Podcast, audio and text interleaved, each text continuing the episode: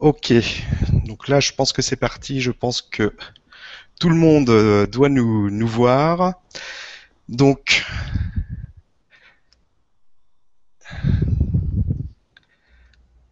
donc voilà, donc bonjour euh, et bonsoir, ça dépend euh, d'où vous êtes. Si vous êtes du Québec, c'est bonjour, si vous êtes en France, en Europe, c'est bonsoir. Donc c'est Stéphane pour le grand changement. Et euh, j'aimerais commencer par vous remercier pour, euh, pour euh, votre présence à, à cette, euh, à cette conférence.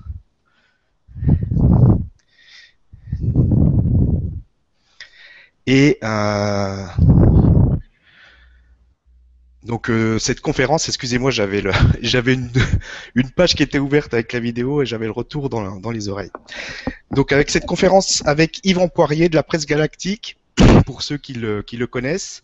Donc euh, après euh, l'interview euh, vidéo que vous avez peut-être vue, qu'on a réalisé ensemble il y a, pas très longtemps sur le grand changement, sur la transition planétaire qu'on vit en ce moment même, et vu le succès de cette vidéo, j'ai reçu de nombreux messages de, personnes qui, en redemandaient, qui voulaient une suite à cette vidéo. Et avec Yvan, on a donc décidé de faire cette vidéoconférence en direct pour que ce soit plus interactif et euh, pour permettre aux personnes qui assistent euh, à, cette, à cette vidéo de poser leurs questions directement à Yvan. Donc il m'a aussi semblé que pour, euh, pour bien comprendre ce qui se passe en ce moment, il est important de, de connaître nos origines, comment on a été créé, l'histoire de, de, de ce qui nous sommes. Et euh, Yvan a gentiment accepté de nous, de nous parler de tout ça aujourd'hui. Donc merci beaucoup euh, à toi Yvan pour ta présence et pour tout ce que tu partages avec nous, c'est vraiment génial. Donc pour le, le, le côté pratique, je demanderai aux personnes euh, présentes de prendre euh, de quoi noter, ça leur permettra d'écrire leurs questions au fur et à mesure euh, de, de la conférence pour les poser au moment où je vous donnerai le signal en fait de, de, de poser vos questions. Donc ça évitera d'avoir des questions qui peuvent distraire pendant qu'Yvan parle.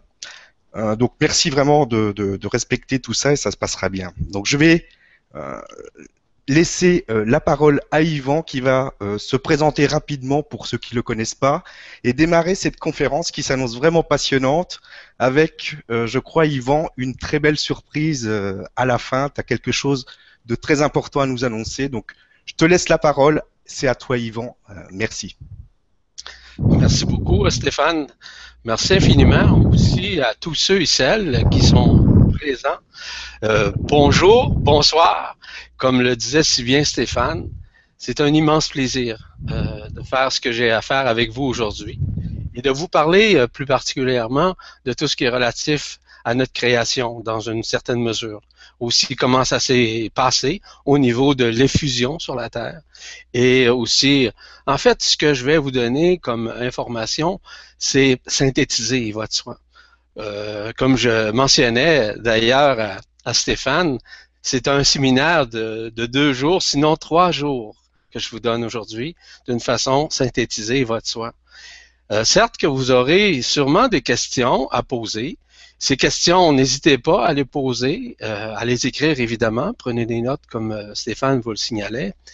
Et je vous invite dans un premier temps à rentrer à l'intérieur de votre cœur. Le cœur, c'est dans votre centre, dans le centre ici. Non pas le cœur physique, mais le cœur dans votre poitrine de lumière, dans ce feu de lumière que vous avez, ce centre cristallin du cœur. Et de pouvoir laisser la lumière vous pénétrer. Faire en sorte que vous êtes dans un lâcher-prise pas que vous voulez absolument comprendre, mais en laissant votre cœur ouvert, il sera plus facile pour vous non seulement d'accueillir, mais aussi de saisir l'au-delà de l'au-delà. C'est-à-dire de comprendre qu'il y a des éléments qui sont déjà en vous, qui vont se révéler et qui vont se réveiller, de faire en sorte que tout ça se produit d'une façon synchronique, c'est-à-dire au bon moment, à bonne place. Une chose importante, c'est que ce n'est pas le fruit du hasard si aujourd'hui nous sommes en contact ensemble. Évidemment que nous avons tous, à un moment donné, dans notre synchronisation, à l'intérieur de nous, dans notre ADN quantique, ce que j'appelle, moi, un calendrier, un calendrier systémique.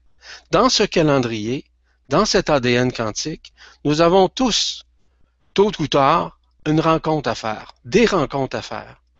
Nous avons à vivre des révélations, des initiations, peu importe comment vous, allez les appeler. La seule chose que j'ai à vous dire à ce chapitre, c'est simplement que nous sommes actuellement dans une synchronisation où nous nous sommes tous donné rendez-vous en ce jour pour pouvoir parler ensemble. Vous allez me dire que vous ne pouvez pas me parler, c'est vrai, mais vous m'entendez? Et je suis certain que moi, je vous entends dans mon cœur. Ça, c'est évident pour moi. Et vous allez l'entendre aussi à l'intérieur de votre cœur, comment ça va vibrer en dedans de vous. Au départ, je ne suis pas un utopiste, pas du tout. Je ne suis pas quelqu'un qui va projeter des choses. Je suis une personne qui est très terre à terre. Je vis d'une façon humaine avec euh, les membres de ma famille et euh, je, je m'amuse la même chose que tout le monde. Et il y a une chose très importante à vous dire, c'est que je me, je me prends pas au sérieux dans tout ça. Je fais les choses sérieusement cependant. Et je fais en sorte que les gens puissent comprendre sur un plan général, sur un plan dimensionnel, mais aussi sur un plan multidimensionnel, en essayant d'apporter un langage simple, mais surtout pédagogique. J'ajouterais ça métapédagogique, c'est-à-dire au-delà de la pédagogie que nous connaissons, mais avec des mots, avec des verbes, avec certains, certaines facettes qui permettent de comprendre, ah oui, je comprends maintenant. C'est ça, c'est comme ça que ça fonctionne. Donc, c'est ce qu'on appelle les révélations multidimensionnelles. Et ces révélations multidimensionnelles sont omniprésentes en dedans de nous. Ils font partie de notre cœur. Elles sont dans notre cœur. Ce n'est pas à l'extérieur. Ce que nous pensons qui est à l'extérieur est évidemment une projection de notre intérieur. Et ça, ce sont des éléments fondamentaux euh, qu'il faut saisir, qu'il faut apprendre aussi à s'unifier à soi-même, à se réunifier. Tout, tout d'abord, vous n'avez pas à me croire dans ce que je vais vous dire. Vous n'avez pas, à, à avoir une croyance. Vous avez simplement à vibrer, à savoir si ça vibre avec vous. Peut-être que ça ne vibre pas. Et si ça ne vibre pas, regardez en dedans de vous si c'est votre tête qui fait l'analyse, si c'est votre tête qui est dans une rationnelle ou encore en dissonance cognitive, à savoir j'ai déjà lu telle chose, j'ai déjà compris telle chose.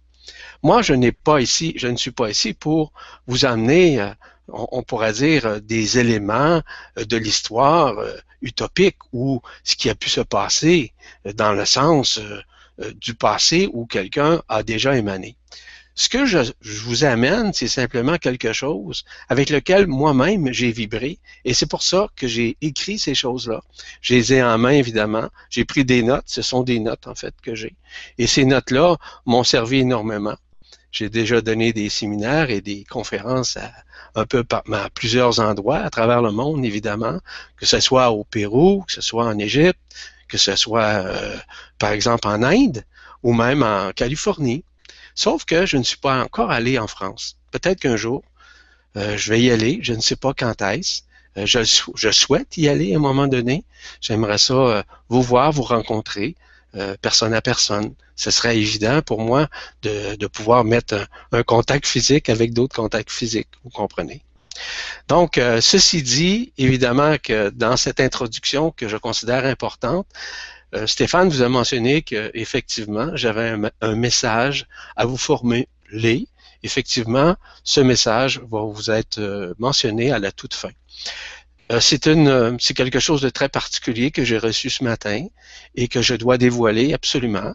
Donc, à ce moment-là, je vous invite à rester, on pourrait dire en ligne, hein, rester à la, présent, présente, afin que je puisse vous en parler et vous en faire quand même une synthèse de ce que je sais ce matin. Or, revenant justement à cette création, tout d'abord, je vous dis tout de suite que nous sommes des créatures de l'absolu. C'est quoi en somme l'absolu? L'absolu, c'est initialement euh, le fait que tous ensemble, ou les niveaux absolus est dépourvu de commencement, dépourvu de fin dépourvu d'espace, dépourvu de temps et dépourvu de toute forme de dimension. Dépourvu aussi de conscience, dépourvu aussi de, il y a différentes formes qui existent là, mais surtout de conscience et évidemment, comme je vous ai dit, de temps. Ce qui fait en sorte que il est impossible d'expliquer l'impénétrable, l'inexplicable, l'indéfinissable, l'incomparable, parce que on ne, on ne peut pas comparer, par exemple, euh, l'absolu avec une énergie, avec une fréquence.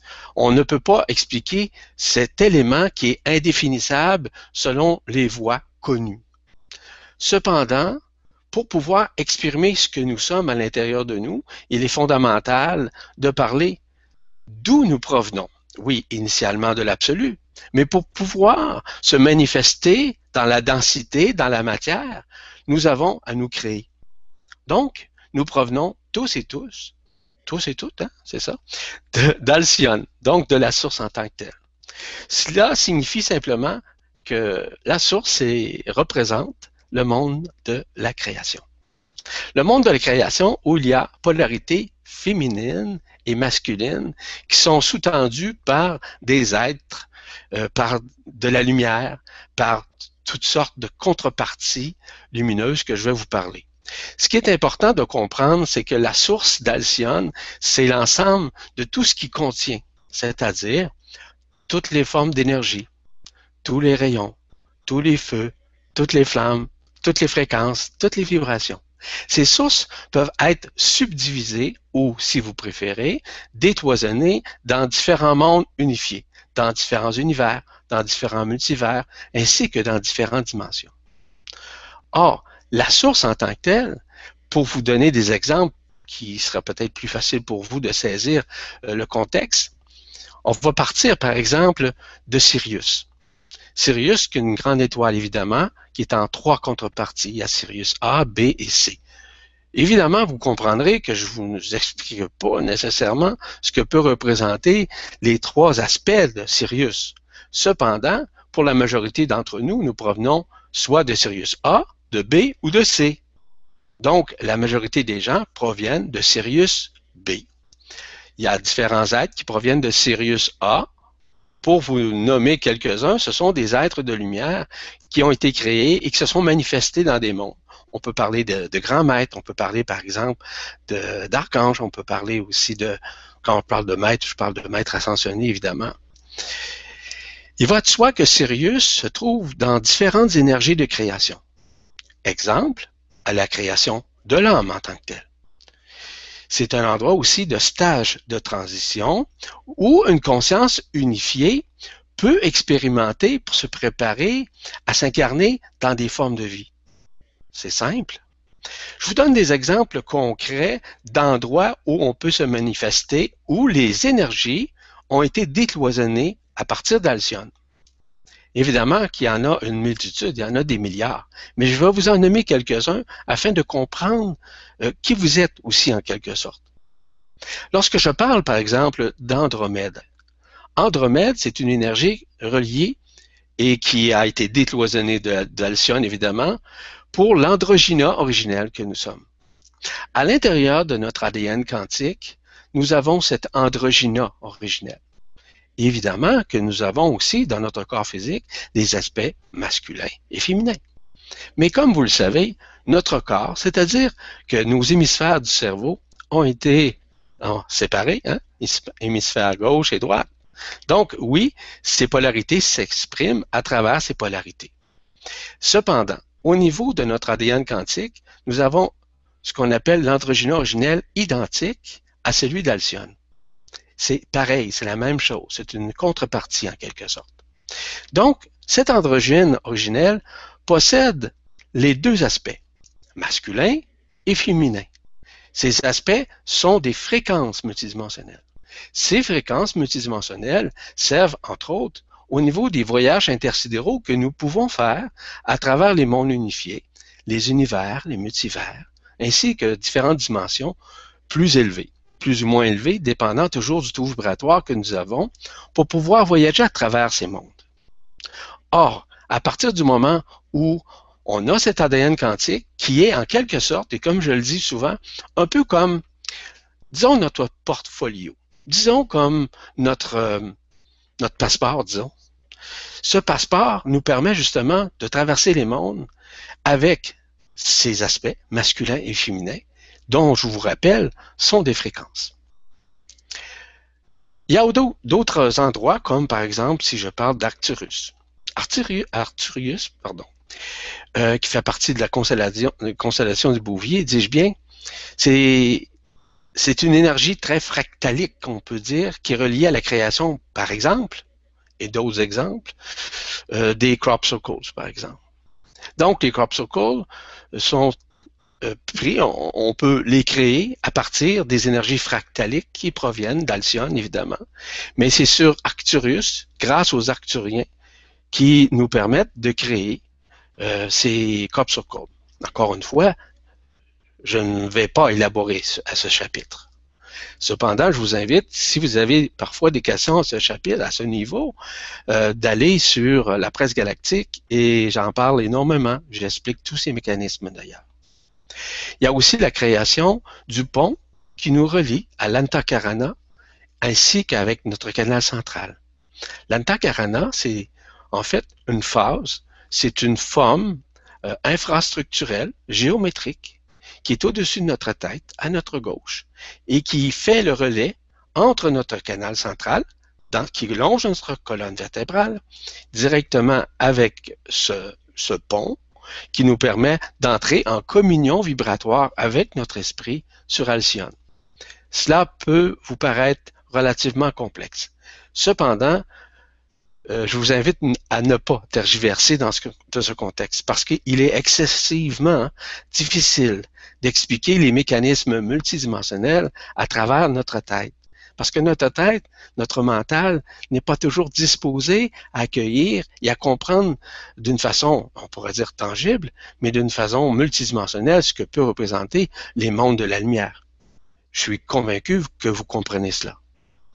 Donc, on peut travailler aussi à travers la compréhension de la prise, en nous abandonnant et en accueillant ce qui vous est dit.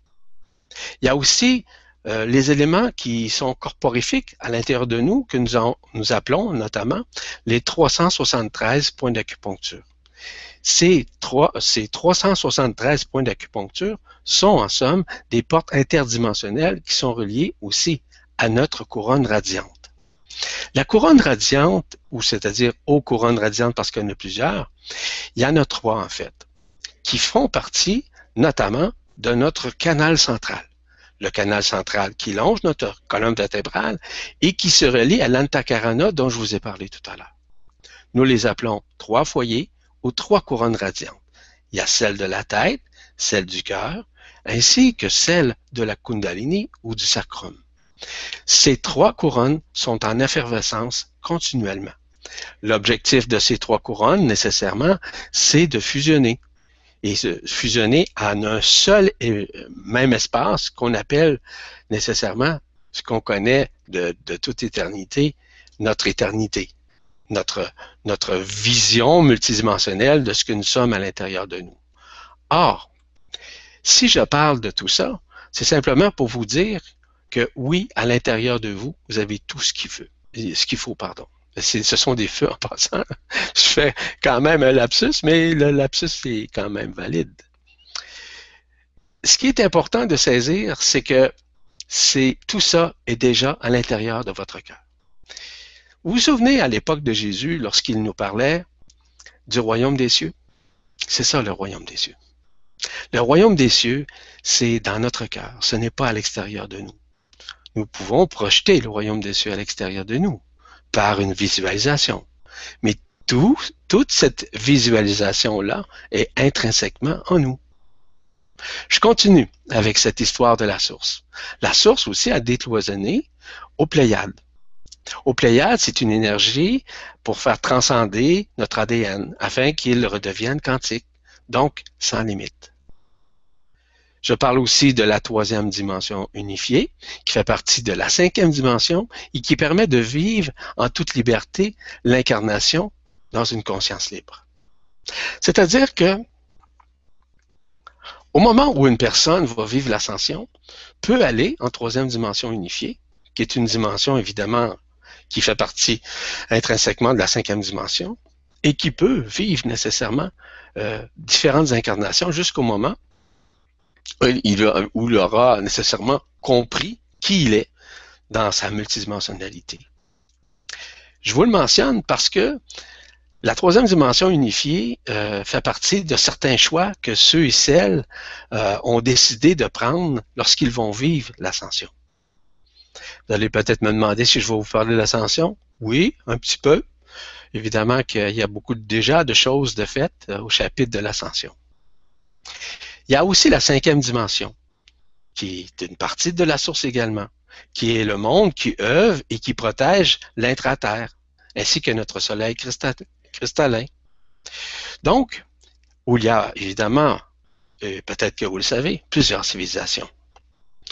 On parle aussi de l'Agartha, de Shambhala. On peut parler également des delphinoïdes, qui sont en somme les protecteurs de cette intra-terre. On parle aussi de la sixième dimension. Je vous donne un exemple, sixième dimension, parce que la sixième dimension peut s'exprimer dans différents endroits. Ça peut être, par exemple, dans notre système solaire, pour vous nommer ça. Là. Ça peut être Mars, mais ça peut être aussi Vénus. Vénus possède dans ses énergies ce qu'on appelle les douze énergies de l'arc-en-ciel. Ces douze énergies de l'arc-en-ciel sont interreliées nécessairement à nos douze chakras, à nos douze corps subtils, ainsi qu'à la couronne radiante de la tête, où il y a douze étoiles, qui sont en somme douze fréquences multidimensionnelles. Voyez-vous, ça commence à comprendre un petit peu plus. Et ce n'est pas, ce n'est pas nécessairement le fruit du hasard, ce dont je vous donne. C'est simplement le fait qu'en grande partie, ces expressions, ces formulations sont présentes déjà dans nous. Mais il est parfois difficile d'en saisir, dis-je bien, les tenants et les aboutissants. Ce qui fait en sorte que nous sommes actuellement dans cette phase de réunification où nous devons apprendre et surtout à réintégrer qui nous sommes. Et qui nous sommes est vraiment au-delà de toute forme que nous connaissons évidemment dans ce monde de troisième dimension, comme vous le savez, une troisième dimension qui est désunifiée. Donc nous sommes actuellement à nous réunifier afin que nous retournions euh, vers la lumière, vers notre éternité. Je continue justement dans ce décloisonnement d'Alcyone de la source qu'elle fait est-ce qu'elle a perdu son énergie? Non, la source, elle a fait simplement euh, détoisonner ses énergies afin que nous puissions l'épuiser, si nous voulons, dans différents univers. On peut parler aussi de la onzième dimension. Tout à l'heure, je vous parlais de la sixième dimension. Je monte là d'un trait à la onzième dimension pour comprendre que ce lieu de création fait partie de celui des maîtres ascensionnés. Les maîtres ascensionnés dont je vous parle, c'est surtout des Melchizedek, communément appelés les 24 anciens. Certains les appellent les 24 vieillards, qui sont des êtres qui ont déjà été euh, fusionnés ici, hein, qui ont déjà vécu sur un plan corporel, mais ils avaient une œuvre à faire, ils avaient des messages à transmettre, ils avaient des enseignements, des instructions à faire ici sur la Terre, et évidemment qui ont vécu ce que nous vivons en ce moment même. C'est-à-dire cette transition, cette transmutation, cette transsubstantiation, cette transfiguration, ainsi évidemment que cette fusion qui va nous ramener tôt ou tard vers l'ascension. Or, lorsqu'on regarde tout ça sur un plan multidimensionnel, on réalise que ces êtres-là nous ont accompagnés. Je vous signale tout de suite qu'il y a également des Melchizedek sur la Terre, vivants, tout près de vous, que peut-être que vous connaissez, peut-être que vous allez reconnaître aussi, dépendant toujours de votre vibration, dépendant toujours de ce que vous pensez d'un gourou, parce que ce pas des gourous. Ils ne peuvent pas, ils sont aucunement associés à qui que ce soit, ni à quoi que ce soit, aucune forme doctrinaire ou aucune forme de religion, aucune forme de philosophie. Ils sont des êtres libres, totalement libres dans l'enseignement. Ils enseignent la vérité absolue parce que leur rôle, c'est de faire en sorte d'expliquer, de donner des nuances, d'expliquer la vérité, parce que ce sont les êtres qui sont en réalité les plus proches, qu'on appelle d'Alcyone. Ils sont communément appelés les esprits christiques, qui font partie communément de ce qu'on appelle du sacerdoce éternel. Donc, les esprits du Christ, parce qu'ils sont christiques aussi. Donc, autant les Melchizedek qui sont dans la lumière, qui travaillent à partir de leur fréquence pour nous aider à œuvrer et nous aider évidemment à vivre cette grande transition, sont nos accompagnateurs. Mais il y a aussi ceux vivant sur la Terre. Je vous parle aussi de la 18e dimension, qui est un autre lieu de création, notamment pour les anges ainsi que pour les archanges. Les anges et les archanges ont des rôles spécifiques à faire. Les anges, c'est dans l'accompagnement, hein, mais il y a aussi les archanges dont, euh, j'aime pas dire la mission, on va dire le rôle plus particulièrement, c'est de parler de tout ce qui est, de parler, de communiquer, mais surtout diffuser, de transmettre toute forme de rayon, toute forme d'énergie, toute forme de feu, toute forme de flamme, toute forme de fréquence vibratoire vers notre monde, afin que nous puissions réunifier. Et je reviens aux 24 Melchizedek, qui, de leur part, ont un rôle aussi à jouer. C'est de s'assurer qu'il y ait une coordination, une syntonisation, ainsi qu'une synchronisation de ces effusions d'énergie et de fréquences, etc., des rayons, afin que nous puissions nous-mêmes nous réunifier. Donc, c'est fondamental qu'il y ait une coordination dans tout ça, afin que les mécanismes euh, soient effectués selon un ordre divin qui a été préétabli avant. Il y a aussi la 24e dimension. La 24e dimension, c'est un autre lieu euh, où on retrouve des énergies très particulières qu'on appelle les Ayot HaKodesh. Ces Ayot HaKodesh qu'on retrouve évidemment dans, dans la création, qui sont en réalité quatre feux, qui sont aussi, en l'occurrence, des vortex multidimensionnels, qui sont reliés à nos quatre éléments, c'est-à-dire l'air, l'eau, le feu et l'air. Ces quatre feux sont à la base de la création. Et je vous reviens un petit peu parce que ces quatre feux sont vraiment manifestes actuellement. Vous avez seulement qu'à regarder ce qui se passe au point de vue climatique. Vous êtes d'accord avec moi que ça change énormément, qu'il y a des manifestations jamais vécues sur la Terre, il y a des manifestations qui sont hors du contrôle de l'être humain, encore moins des météorologues et j'en passe. Donc tout ça est concomitant avec ce qu'on appelle ces grandes révélations. Nous sommes dans une phase apocalyptique. Nous sommes dans cette phase de réunification. Mais pour qu'il y ait réunification, il est fondamental que nous puissions réaliser qui nous sommes. Et pour savoir qui nous sommes, nous avons besoin d'être épurés, d'être nettoyés. Ces quatre feux sont reliés, je vous le répète, à l'air, à l'eau, au feu et évidemment euh, à la terre, une voie de soi. Mais tout ça se manifeste mais vous avez sûrement connu euh, l'histoire de, la Bible dans l'Apocalypse, lorsque Jean, l'apôtre Jean, nous parlait des quatre cavaliers de l'Apocalypse. Ce sont ces quatre cavaliers, quatre cavaliers-là dont, dont je parle actuellement, qui sont la révélation. Pourquoi? Parce que ces fréquences sont multidimensionnelles. Ces fréquences permettent justement de purifier notre terre, voire de sacraliser notre terre, de la spiritualiser afin que nous puissions être en, énergie. Donc, elles permettent d'ouvrir différents types d'énergie qui sont d'un autre ordre. On peut parler, par exemple, des ondes de vie. Des ondes de vie qui proviennent du cosmos, qui proviennent des étoiles, mais il y a aussi des ondes de vie qui proviennent de notre intraterre, de notre soleil cristallin. Ces ondes de vie font partie justement des manifestations de la 24e dimension. Il y a aussi la 32e dimension. La 32e dimension où on y retrouve les énergies pour créer notre ADN. Oui, effectivement. Donc, l'ADN quantique, c'est au-delà de ce que nous connaissons au niveau de notre génétique en tant que telle. Notre génétique, c'est nos cellules, etc. Et évidemment que nous avons hérité de nos parents, etc. Je ne vais, pas rentrer dans ces détails-là. Ce qui est important, c'est que cet ADN quantique provient de ce qu'on appelle du monde ou ce qu'on appelle le peuple des triangles.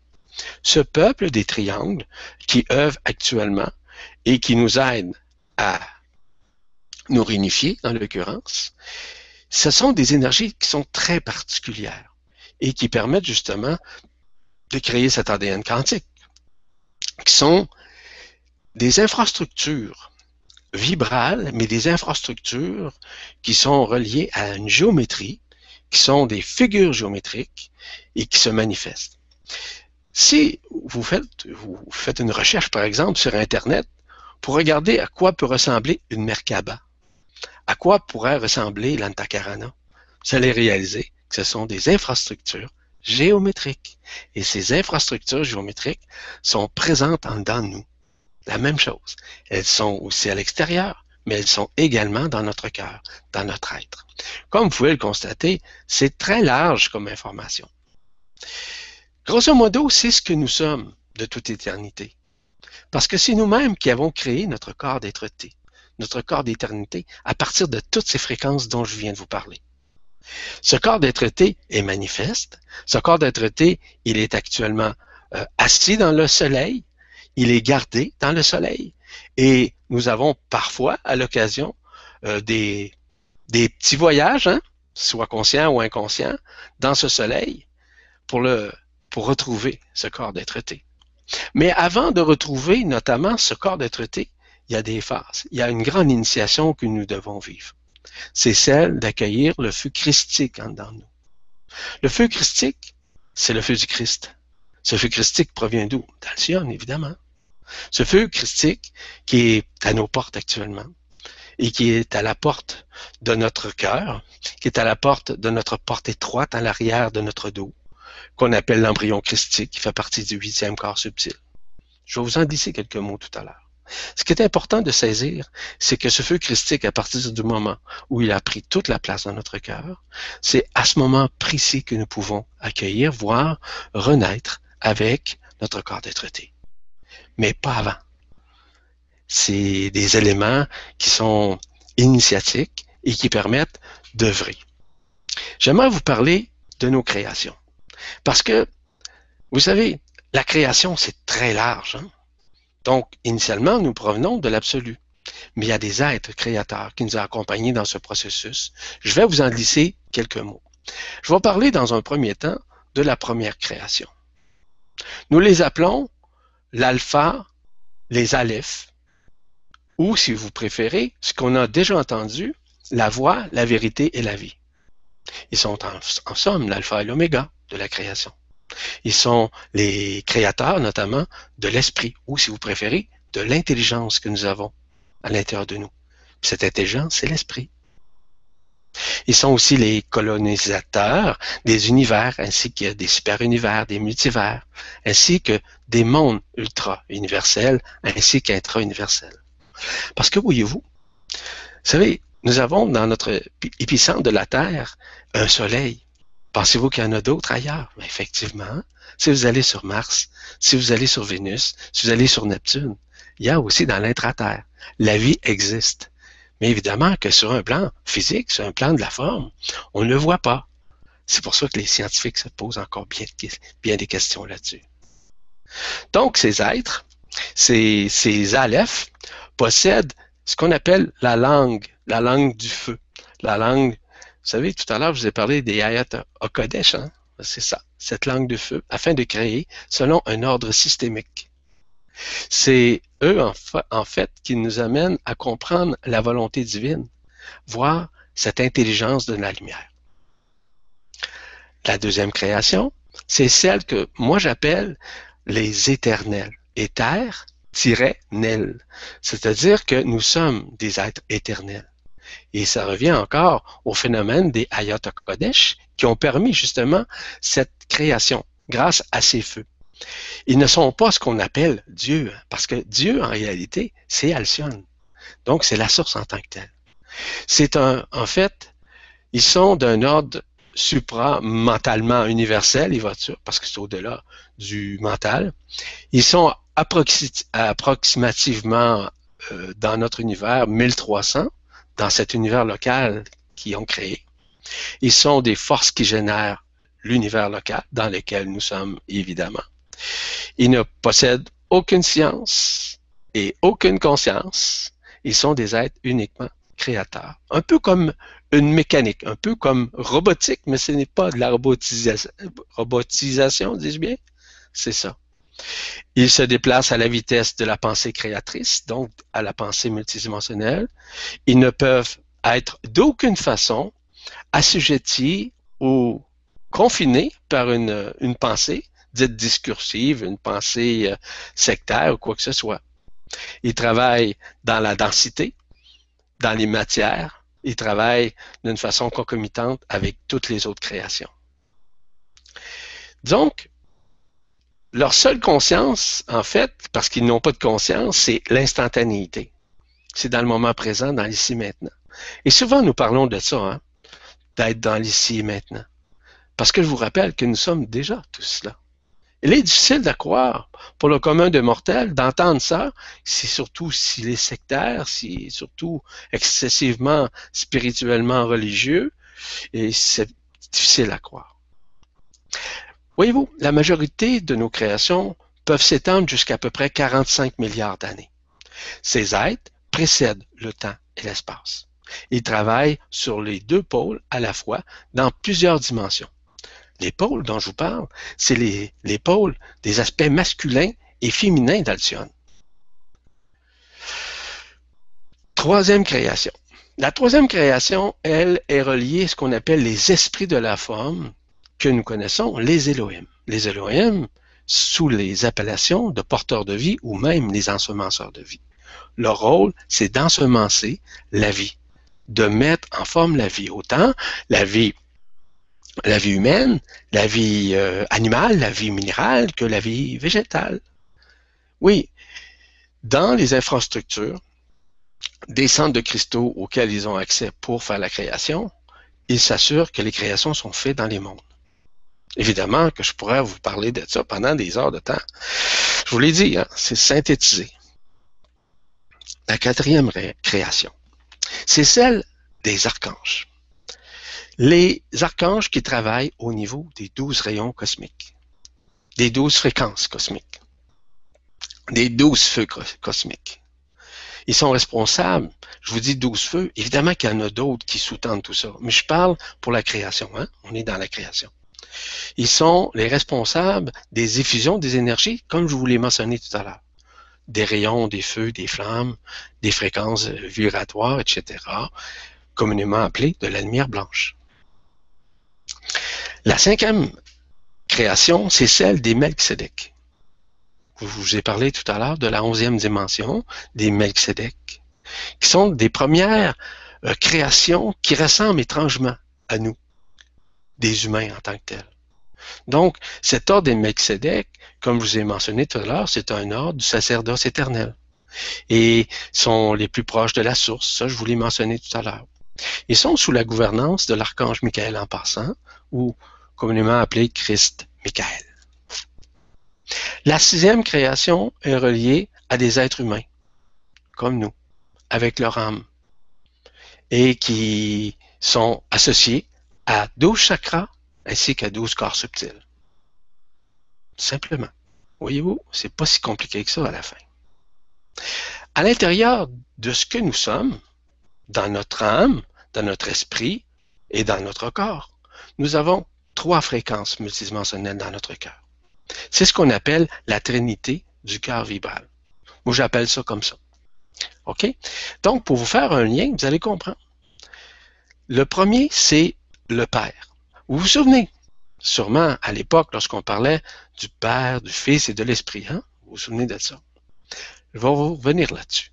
Lorsque je parle du Père, je parle qui est représenté par les esprits de la forme les esprits de la forme, les ensemenceurs de vie, qui sont les Elohim. C'est une fréquence qui est reliée à l'alliance, à la marialité. OK? La deuxième, c'est le Fils. Le Fils, ça représente quoi? La conscience christique ou Kiristi comme tel, K-I-R-I-S-T-I, et qui sont en fait des êtres de lumière avec leur corps d'être-té. Il y a aussi le troisième qu'on appelle l'esprit, qui doit être distingué par la représentation, notamment des anges et des archanges, qui représentent l'intelligence de la lumière, qui sont sous la gouvernance nécessairement de Christ Michael. Je vous note tout de suite que ce ne sont pas des personnes, ce sont des créations. voire des fréquences multidimensionnelles dans des royaumes très différents. C'est important à souligner. J'aimerais vous faire une histoire synthétisée de l'humanité afin qu'on comprenne grosso modo que toutes ces créations ont une raison d'être, il va de soi. Donc, on parle par exemple de l'histoire synthétisée de l'humanité afin de comprendre historiquement, grosso modo, là, je, passe très vite, il y a eu d'autres, euh, on pourrait dire créations avant, mais on va parler de notre monde. Hein. Environ à peu près 35 millions avant euh, l'ère chrétienne, évidemment, nous avons une civilisation intelligente, éthérée et créée qui a comme objectif d'être les gardiens de la Terre. Oui, effectivement, il y a des êtres qui sont arrivés à ce moment-là. Plus tard, suivra une autre civilisation intelligente, physique, qui agira comme gardien de la Terre. Ceux-là, on peut les appeler de différentes façons. Ils font partie nécessairement des êtres dont je vous ai parlé tout à l'heure. Il y a à peu près 26 millions d'années, avant cette ère chrétienne, il y a aussi ce qu'on appelle les colonies des dinoïdes et des reptoïdes qui viennent habiter cette terre. Et les hiérarchies spirituelles envoient beaucoup d'amour sur la terre afin que l'unification demeure. Et grâce à ces races, elles permettent de créer ce qu'on appelle une espèce de mammifère précétacé qui pourront évoluer. On parle plus particulièrement des baleines des dauphins. Toutes ces colonies préexistent pendant plus de 8 millions d'années. Ces prétacés développent aussi leur capacité psychospirituelle et la spiritualité, je vous dis tout de suite, ce n'est pas ce qu'on pense. Hein, ce n'est pas des croyances, hein. ce n'est pas une religion non plus. Je vous donne un exemple par rapport à la religion, à quel point que la religion peut être euh, intéressante ici, mais aussi Religion signifie relie garès. Ça veut dire relier un sillon. Puis je prends, j'aime l'exemple de prendre un micro-sillon. Vous savez, qu'on met sur une table tournante, puis on écoute un disque, de la musique, peu importe. Avez-vous remarqué qu'il y a un petit bras? Hein? Le petit bras, c'est quoi le petit bras? Le petit bras, ben, on va dire que c'est la déité qui contrôle ce disque et qu'il envoie plein d'informations, plein de, de nuances, etc. Puis à un moment donné, le disque se termine, le bras revient. C'est un peu ça que nous avons vécu ici, dans notre monde. Et nous sommes justement à nous libérer de tout ça. Je reviens justement à cette histoire, il y a à peu près 10 millions d'années, avant, avant évidemment cette époque hein, christique, l'alliance des dinoïdes, reptoïdes, dis-je bien, suspend pour toute coopération avec les précétacés. Il y a une espèce de conflit qui existe. Ils se pensent supérieurs en voulant prendre le pouvoir sur les pré-cétacés. Et suite à une guerre de pouvoir psychologique, détruisent une partie des précétacés. Et ce qui est important de saisir, c'est que pendant cette histoire, il y a 8 millions d'années, ces précétacés décident d'utiliser leur réacteur à fusion nucléaire avec la permission des hiérarchies spirituelles. Ça, ça a été, entre guillemets, prenez ça entre guillemets, le bordel, et ce qui a fait en sorte que nous avons vécu euh, une, déchirure, une déchirure en dedans de nous. Parce que tout ce qui est exercice nucléaire, qui pollue autant l'eau, la terre, que le feu, que, l'air, il va de soi, euh, vient aussi intrinsèquement se manifester en nous. C'est-à-dire peut retarder notre évolution, peut retarder nécessairement euh, le fait de pouvoir vivre une ascension, par exemple. C'est-à-dire que autant les corps subtils, autant les chakras, autant le canal vibral sont altérés durant un processus, par exemple, d'essai nucléaire ou de bombe nucléaire. Voyez-vous, c'est très néfaste pour nous. Il y a 4 millions d'années avant, il y a eu la Fédération galactique qui est formée. Ainsi, Sirius est colonisé. Sirius va rentrer en ligne de compte. La Terre est choisie pour l'ensemencement. C'est là que nous sommes ensemencés, d'êtres humains qu'on appelle, et que nous allons vivre cette grande expérience, cette grande expérience de liberté, parce que nous sommes libres, parce que la Terre, d'aucune façon, a été altérée, a été désunifiée. C'est plus tard que ça va se passer. Deux millions d'années avant toujours la chrétienne, les planètes Mars et Vénus, Vénus sont colonisées également. Il y a aussi ce qu'on appelle la colonie d'Hyperborée qui est fondée sur la Terre. Et cette histoire encore fait en sorte que un million d'années avant cette ère chrétienne, les dinoïdes, reptoïdes, reconstruisent leurs forces et lancent une attaque massive contre le système solaire et d'autres systèmes voisins. Mars et Vénus sont totalement détruites sur la surface, non pas dans leur intériorité. Parce qu'il y a, comme je vous ai dit, un soleil dans chacune de nos planètes. Les dinoïdes reptoïdes reprennent le contrôle du système solaire pour environ 80 000 années. En voyant cela, la Fédération galactique projette une contre-attaque pour reproduire, on pourrait dire réintroduire des humains et détruire la planète Maldek. Planète Maldek, c'est en fait une planète qui existait et qui les résidus évidemment de cette planète font partie de ce qu'on appelle de la ceinture d'astéroïdes. Il y a aussi à peu près 900 000 ans, avant sa terre chrétienne, une colonie humaine à nouveau fondée sur Terre, mieux connue comme étant la Lémurie. La Lémurie comme telle, euh, les Lémuriens fondent des colonies dans leur milieu, dans l'océan Pacifique, on a la Terre de Mu, et par la suite, il y a aussi l'Atlantide qui apparaît. Et finalement, la colonie qu'on appelle libéen égyptienne. 100 000 années se poursuivent. Les colonies de l'Atlantide, de Mu et des Libés, de, Libéens, là, égyptiens, sont reconnus comme étant des empires. Ces empires euh, se développent. Cependant, les Atlantes prennent une autre direction. Parce que leur culture est différente, les amène à se séparer des autres empires et voulant devenir un empire souverain. Pour cela, ils doivent détruire les Lumériens. Évidemment qu'il y a une grosse chicane qui s'installe. Est-ce que ça, c'est revenu? Est-ce qu'il y a encore cette guerre entre les Lumériens et les Atlantes? Non, c'est terminé. Évidemment qu'il y a une réunification qui a été faite. Il y a un gros, une grande paix qui s'est installée. Ça fait pas tellement longtemps, je vous avoue sincèrement. Les Atlantes forment cette alliance avec ce qu'on appelle les renégats. J'ai bien dit les renégats pléiadiens.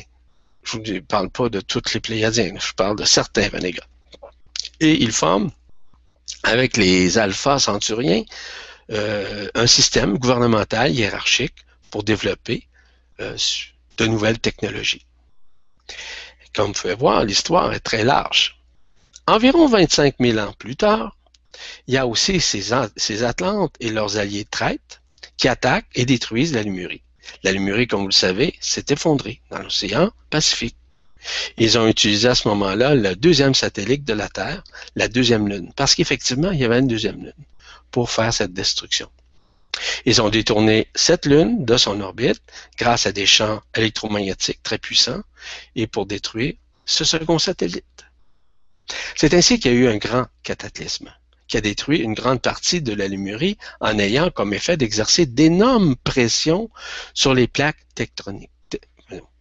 Tectoniques, dis-je provoquant l'explosion de évidemment, de poches gazeuses qui a entraîné l'effondrement de cette, euh, cette Lémurie, dont les êtres étaient aussi des maîtres. De l'Atlantide au déluge, l'Empire mu ne se soumet pas à l'organisation hiérarchique que veulent imposer, évidemment, euh, l'Empire atlantéen ainsi que libéen égyptien. Ils sont forcés de se réfugier sous terre. Aujourd'hui, ils forment ce que nous connaissons, l'Agartha et Shambhala. L'Atlantide, quant à elle, est désormais formée à ce moment-là, là, il y a de cette, euh, cette époque, dix zones ayant son propre roi. Donc, ces dix zones, un peu comme dix provinces, si je peux dire comme ça. Ces rois constituent le, conseil gouvernant de l'Atlantide. Dans, il y a à peu près entre 25 000 et 15 000 années avant cette ère, le conseil gouvernant royal de l'Atlantide se détermine une nouvelle forme de gouvernement à partir d'un pouvoir provenant de l'autorité, évidemment, de certains êtres. Ainsi apparaît la naissance de l'autocratie et le contrôle permettant d'imposer une période de paix et de stabilité. En même temps, les expériences à ce moment-là de manipulation génétique commencent sur les personnes en vue de les rendre plus contrôlables. C'est ce qu'on appelle des engrammes. C'est ce qu'on appelle aussi, euh, vous savez, les petites particules qu'on vient d'imposer dans notre corps, sur notre corps. Encore une fois, je ne rentre pas dans ces détails, hein, mais simplement que vous compreniez tout ça dans une large mesure, disons. Toujours dans cette même, période, beaucoup de guerres se produisent entre divers empires à cause justement de ces mouvements souterrains qui se manifestent euh, pour euh, justement, notamment pour la philosophie euh, lémurienne, hein, qui est à l'intérieur de la Terre, qui font fait partie de Shambhala et de la Gata en tant que telle. Donc, plein de dommages se sont produits et évidemment que ce qui a créé des problématiques, dont le déluge, par exemple, il y a quelques milliers d'années aussi. Et après ce déluge, il y a eu quelques millions de personnes, euh, à peu près, on considère à peu près 2 millions de personnes qui, euh, qui ont survécu à ça. Et qui étaient, évidemment, on était à peu près 65 millions sur la Terre à ce moment-là, mais seulement 2 millions à peu près là, ont pu euh, survivre à tout ça. Encore une fois, je rentre pas dans les étoiles, dans les histoires de Noé, etc. Mais simplement pour vous dire qu'il y a des choses comme ça qui se sont passées. Donc, différentes races, euh, par exemple, se sont installées ici sur la Terre, voyant le moment opportun imposé par leur idéologie. À ce moment-là, on va parler des archontes. Les archontes ou les archontes, là. Euh, on peut parler aussi euh, d'autres noms. Ce qui est important de saisir, c'est que c'est eux, avec la matrice, qui sont venus mettre vraiment, j'utilisais le mot bordel tout à l'heure, mais on pourrait dire le fait euh, avec Nibiru en tant que tel, qui est une planète qu'on ne voyait pas à partir de notre système solaire, de faire, on pourrait dire, courber le temps, les énergies, la lumière, l'espace, afin que nous ne puissions plus euh, profiter des énergies auxquelles nous avions euh, accès avec Alcyone. Ça a été évidemment une guerre effroyable. Est-ce que les archontes, les archontes ont quitté? Effectivement. Oui, ceci est terminé. Ça, je peux vous le rassurer là-dessus. Et pour ça qu'actuellement, nous sommes à revivre cette réunification en toute liberté. Donc, nous sommes actuellement dans ce processus multidimensionnel de réunification. J'ai une question pour vous. Si vous êtes capable d'y répondre, je vais vous donner 10 secondes pour y répondre. Très simple. Selon vous, quel a été, plutôt le premier péché originel? C'est simple. Hein? Je vous donne euh, quelques secondes, vous allez comprendre. Certains ont peut-être la réponse. Ou certaines. C'est simple, c'est le doute. C'est le premier péché originel, de douter de soi, de ne pas se reconnaître, de ne pas s'aimer, d'apprendre à détester. Ça, c'est simple c'est du fait que nous avons été désunifiés de notre conscience. Tout simplement. Pas plus ni moins. Le doute s'est emparé. La dualité s'est installée dans nous. Les hémisphères du cerveau se sont scindés. Bref, etc., etc. J'arrive avec un autre élément maintenant. Comme je t'ai dit, là, c'est très synthétisé, hein, j'ai pas le choix. Je vais me prendre un peu d'eau parce que je commence à avoir la gorge sèche. J'espère que ça va bien. Moi, ça va bien. Euh, je sais que c'est relativement long, mais ça reste quand même que c'est à vous à voir si ça vibre ou pas, hein, dans vous. Dans cette histoire, on parle aussi de la multidimensionnalité. C'est ce que nous sommes. L'ADN est multidimensionnel. Notre âme est multidimensionnelle. Notre esprit, notre antakarana, notre canal, tout est multidimensionnel à l'intérieur de nous, dans notre cœur. Donc, cette multidimensionnalité, est relié, entre autres, à ce que nous sommes à l'intérieur de nous, avec une âme, avec un esprit, avec une forme que nous avons pris, qui est un véhicule, hein? ce véhicule qu'on appelle le corps physique. C'est pour ça qu'on appelle ça le corps, l'âme et l'esprit. Nous sommes tous interreliés à ça. Le corps euh, abrite nos mécanismes multidimensionnels et font en sorte que nous sommes interreliés euh, à nous-mêmes, à cette multidimensionnalité, et que nous sommes euh, vraiment multipliés à l'intérieur de nous. Nous avons été divisés, c'est vrai, je vous l'ai signalé tout à l'heure. Cette division était présente, mais nous sommes maintenant à nous réunifier, je vous le répète, et je vais vous le dire souvent, parce que cette réunification est multidimensionnelle, elle doit se faire. Parce que maintenant, les nouvelles descentes des, énergies des rayons cosmiques, des rayons ultraviolets, des nouveaux feux, des nouvelles flammes, des nouvelles fréquences vibratoires nous permettent de nous réunifier. Donc, quand nous nous sommes euh, effusés sur la Terre avec notre corps, avec notre esprit ainsi qu'avec notre âme, nous avions initialement divisé en deux. OK? Bon. En réalité, nous avions 12 chakras et 12 corps subtils qui étaient reliés à la couronne radiante de la tête où il y a 12 étoiles, 12 fréquences, hein, je vous rappelle. Évidemment que suite à cet événement, suite à l'arrivée de la matrice, des archontes, entre autres, du fait que tout a été courbé, tout a été désunifié, a fait en sorte que nous nous sommes retrouvés avec seulement sept chakras ainsi que sept corps subtils. Ces sept chakras, évidemment, nous ont permis de vivre dans un corps physique, mais désunifié, dans un corps physique, avec une âme, avec un esprit, totalement, euh, en, on pourrait dire, non, non plus en contact, évidemment, avec Alcyone. Parce que les sauts, les cinq autres corps subtils, ainsi que les cinq euh, chakras supérieurs, de leur côté, eux autres avaient été mis, mettre ça entre guillemets, à l'index. En fait, ils ont été euh, nécessairement euh, repoussés, ils ont été nécessairement occultés, qui ont fait en sorte que nous ne pouvions profiter avec ces cinq chakras ainsi que ces cinq corps subtils à la lumière. Parce que c'est eux qui accueillent la lumière et qui se manifestent dans les sept chakras inférieurs afin que l'unification se fasse. Mais tous, tous ces corps subtils, ces cinq additionnels aux sept, tout comme les, chakras, sont maintenant dans une phase de réunification. C'est pour ça que de plus en plus, je vous dis, je vous répète que nous sommes dans cette phase de réunification. Et cette phase de réunification est omniprésente en dedans de nous. Peut-être qu'il y en a qui le perçoivent, peut-être qu'il y en a qui le voient, peut-être qu'il y en a qui le vibrent surtout. Vous n'avez pas à le croire, avez seulement qu'à le vibrer. Il n'y a pas de croyance dans le monde de la lumière, ça n'existe pas. C'est un monde de liberté. Voyez-vous, la vraie spiritualité, c'est un monde libre. C'est que vous pouvez vivre dans des mondes où ce qu'il y a de la spiritualité, non pas sur un plan religieux, c'est un plan systémique. C'est un plan de la lumière où tout est en mode d'unification, de réunification tout le temps. Tout est en mouvement dans les mondes, dans les mondes unifiés évidemment. Tout est en mouvement aussi dans les dimensions. Il n'y a rien de statique. Tout est multidimensionnel. Donc, tout meut, tout change, tout vibre. Tout est à, à l'arrivée de la lumière.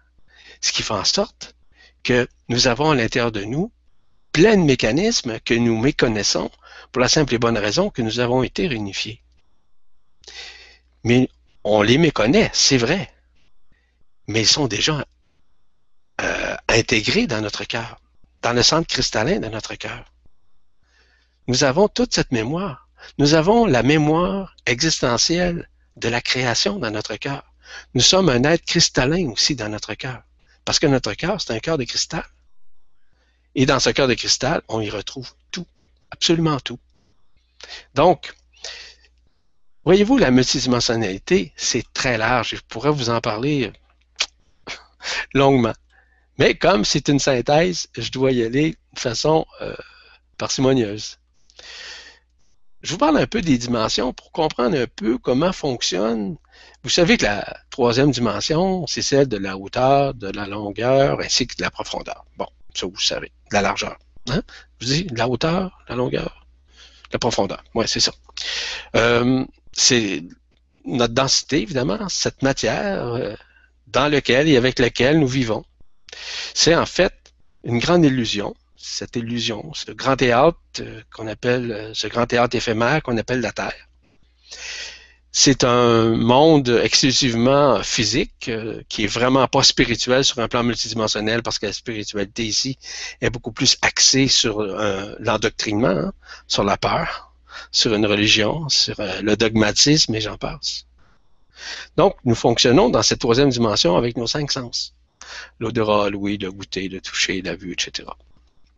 Le monde de la personnalité aussi, dans lequel nous, vivons, qui n'est pas vraiment pas notre réalité multidimensionnelle, parce que nous sommes des êtres au-delà des formes de la personnalité, de l'ego et du mental. Nous sommes des êtres de lumière, je vous le rappelle. Notre ADN, c'est un, ADN quantique. L'ADN quantique fait partie nécessairement des feux, fait partie de la création. Donc, voyez-vous, c'est très différent. Donc, du fait que dans cette troisième dimension, nous vivons presque exclusivement de nos cinq sens, et surtout que nous avons, nous faisons les choses euh, et que nos états d'âme, euh, nos états d'esprit changent d'une journée à l'autre, hein, d'une seconde à l'autre. On est souvent pris psychologiquement, psychiquement, on a des émotions, on a de grandes peurs aussi, hein, c'est surtout les peurs qui maintiennent la conscience. Ici, et la plus grande peur qu'on a sur la Terre, c'est la peur de mourir. C'est la peur. Puis cette peur-là, là, est, évidente en dedans de nous. Pourquoi? Parce qu'on ne sait pas comment ça va se passer quand on va mourir.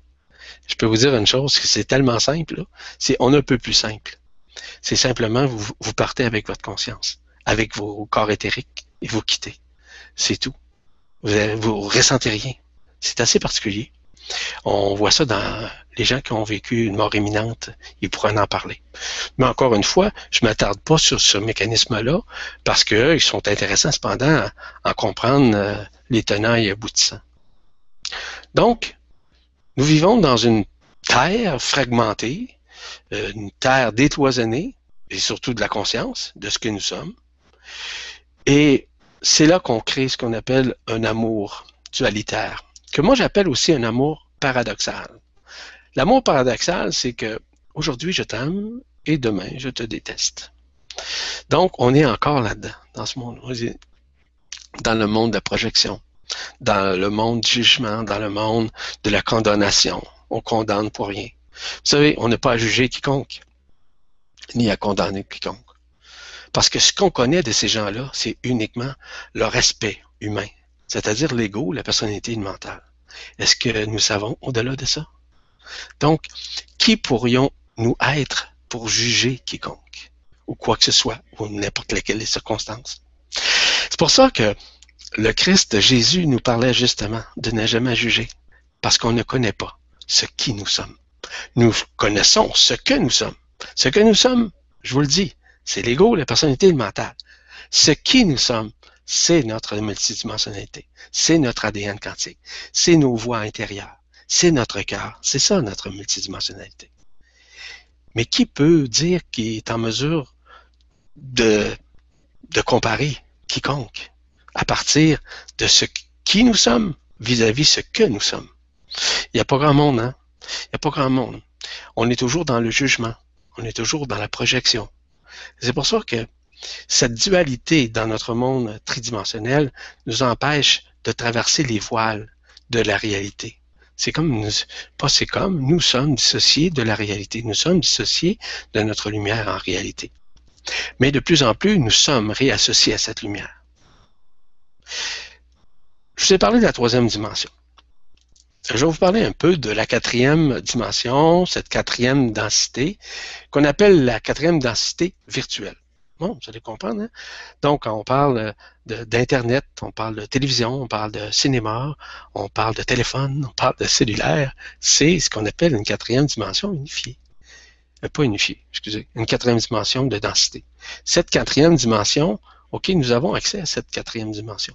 Évidemment, on n'a seulement qu'à regarder quand on parle au téléphone. Est-ce qu'on touche la personne? Non, mais on l'entend, par exemple. Hein? Bon, mais c'est ça. En fait, à quoi sert cette densité en général? C'est par exemple, euh, parfois le cinéma nous aide, réveille en nous certaines facettes, nous aide à conscientiser. Le téléphone euh, nous permet d'entrer en contact avec ceux et celles que nous aimons. La télévision, l'Internet nous permet de trouver. Voyez-vous, on est dans une ère de communication. Ce n'est pas banal. Cependant, il y a des pièges. Les pièges, c'est surtout celle de réduire dans une certaine mesure la conscientisation, de faire un petit peu comme le recul parce qu'on est trop occupé à travailler avec, euh, avec euh, l'Internet, avec euh, à regarder la télévision ou à faire. Je vous dis pas que c'est pas bon de regarder, simplement pour vous dire que ça retarde un peu le, le fait de nous réunifier. donc, c'est des éléments qu'il faut faire attention, simplement. Je suis pas là pour vous moraliser sur quoi que ce soit, évidemment. Je n'ai pas de jugement à porter vis-à-vis de ce que vous faites aujourd'hui que vous ferez demain. Mais simplement que cette, cette densité euh, est, est, vraiment là euh, particulière. Elle entreprend notre mental et peut parfois le mettre en dissonance, en dichotomie, dans une forme de déchirure entre le bien et le mal, en ce qui est bon, ce qui n'est pas bon, etc. Donc, nous sommes au-delà de ça, je vous le rappelle. Dans cette quatrième dimension, qui est justement à mi-chemin entre la troisième et la cinquième dimension, c'est un monde de transition, dans le développement de notre conscience, dans le développement de notre multidimensionnalité. Vraiment, dans la quatrième dimension, c'est transitoire. Nous sommes comme dans une phase de préparation où nous devons atteindre des dimensions supérieures. Ça peut être la cinquième, ça peut être la sixième, ça peut être la onzième dimension. Donc, c'est un endroit où on maturise, si vous me permettez l'expression, au niveau de l'âme et aussi de l'esprit, et ça nous propulse, en quelque sorte, vers des dimensions qui sont supérieures. Donc, nous apprenons graduellement dans cette densité euh, certains phénomènes qu'on appelle euh, la spiritualité. Hein? Je ne parle pas celle qui est reliée à une religion ou encore une doctrine ou à une connaissance. Je parle de la spiritualité de l'intériorité. L'intériorité, c'est ce que nous sommes dans notre cœur. Il y a aussi ce que j'appelle aussi la troisième dimension unifiée. Dans cette troisième dimension unifiée, qui fait partie de la cinquième dimension, je vous l'ai déjà signalé au tout début. Évidemment qu'il n'y a pas de groupe religieux, il n'y a pas de religion, il n'y a pas de doctrine, il n'y a rien de ça dans cette densité. Cette densité euh, est vécue lors, pour certains, pour certaines, lors de l'ascension. Il y en a qui vont s'en aller dans cette troisième dimension unifiée et pour pouvoir continuer leur expérience dans la densité. Cependant, libérés de toute offre de l'emprisonnement, libérés de toute forme de conscience. La conscience à ce moment-là est totalement libre de s'incarner, de même avoir des enfants. Oui, c'est possible. Dans ce monde de troisième dimension unifiée. Pas dans la cinquième dimension, c'est un autre monde. Je vais vous en glisser quelques mots. Donc, personne à ce moment-là ne peut être possédé par une croyance, par une connaissance quelconque, parce qu'on a accès à la multidimensionnalité. On a accès aussi, non pas aux mémoires cachiques, on peut avoir accès, oui, mais surtout à notre création. C'est encore mieux. Donc, on est en mesure de lire les capacités invisibles que nous avons, de les voir concrètement, de les manifester concrètement aussi, euh, puis par différents voyages que nous pouvons faire à travers différentes réalités alternatives qu'on appelle des espaces-temps. Dans cette troisième dimension unifiée, on, peut percevoir évidemment euh, d'une façon différente pour chacun, il y a les cinq sens hein, qui se manifestent, mais qui sont, je vous l'ai dit tantôt, le toucher, le goûter, l'ouïe, l'odorat, la vue. Mais il y a le sixième sens aussi qu'on appelle l'intuition. Il y a aussi le septième sens.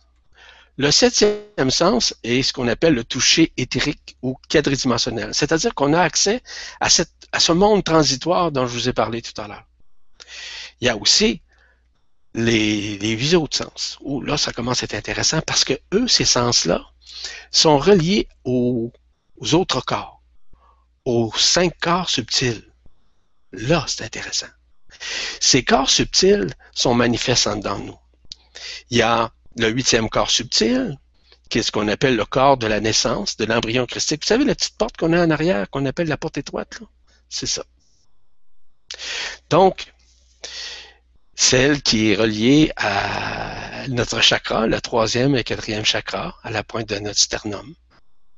Il y a aussi le neuvième corps, hein, qui est le corps de rayonnement, du, ce qu'on appelle de rayonnement, de ce que nous sommes, de notre divinité à l'intérieur, qui est évidemment sur l'axe du sternum, dans notre partie supérieure, justement au-dessus de notre cœur, hein, du chakra du cœur. Chakra du cœur euh, qu'on appelle, euh, comment on l'appelle donc? Vous allez peut-être me le dire, je vais l'entendre à quelque part. Le thymus. Ah, c'est ça, merci. Donc, il y a aussi le dixième corps, le dixième corps qui est le corps de communication, de communion avec Alcyone qui est justement à mi-distance entre la pomme d'Adam la ceinture de notre menton.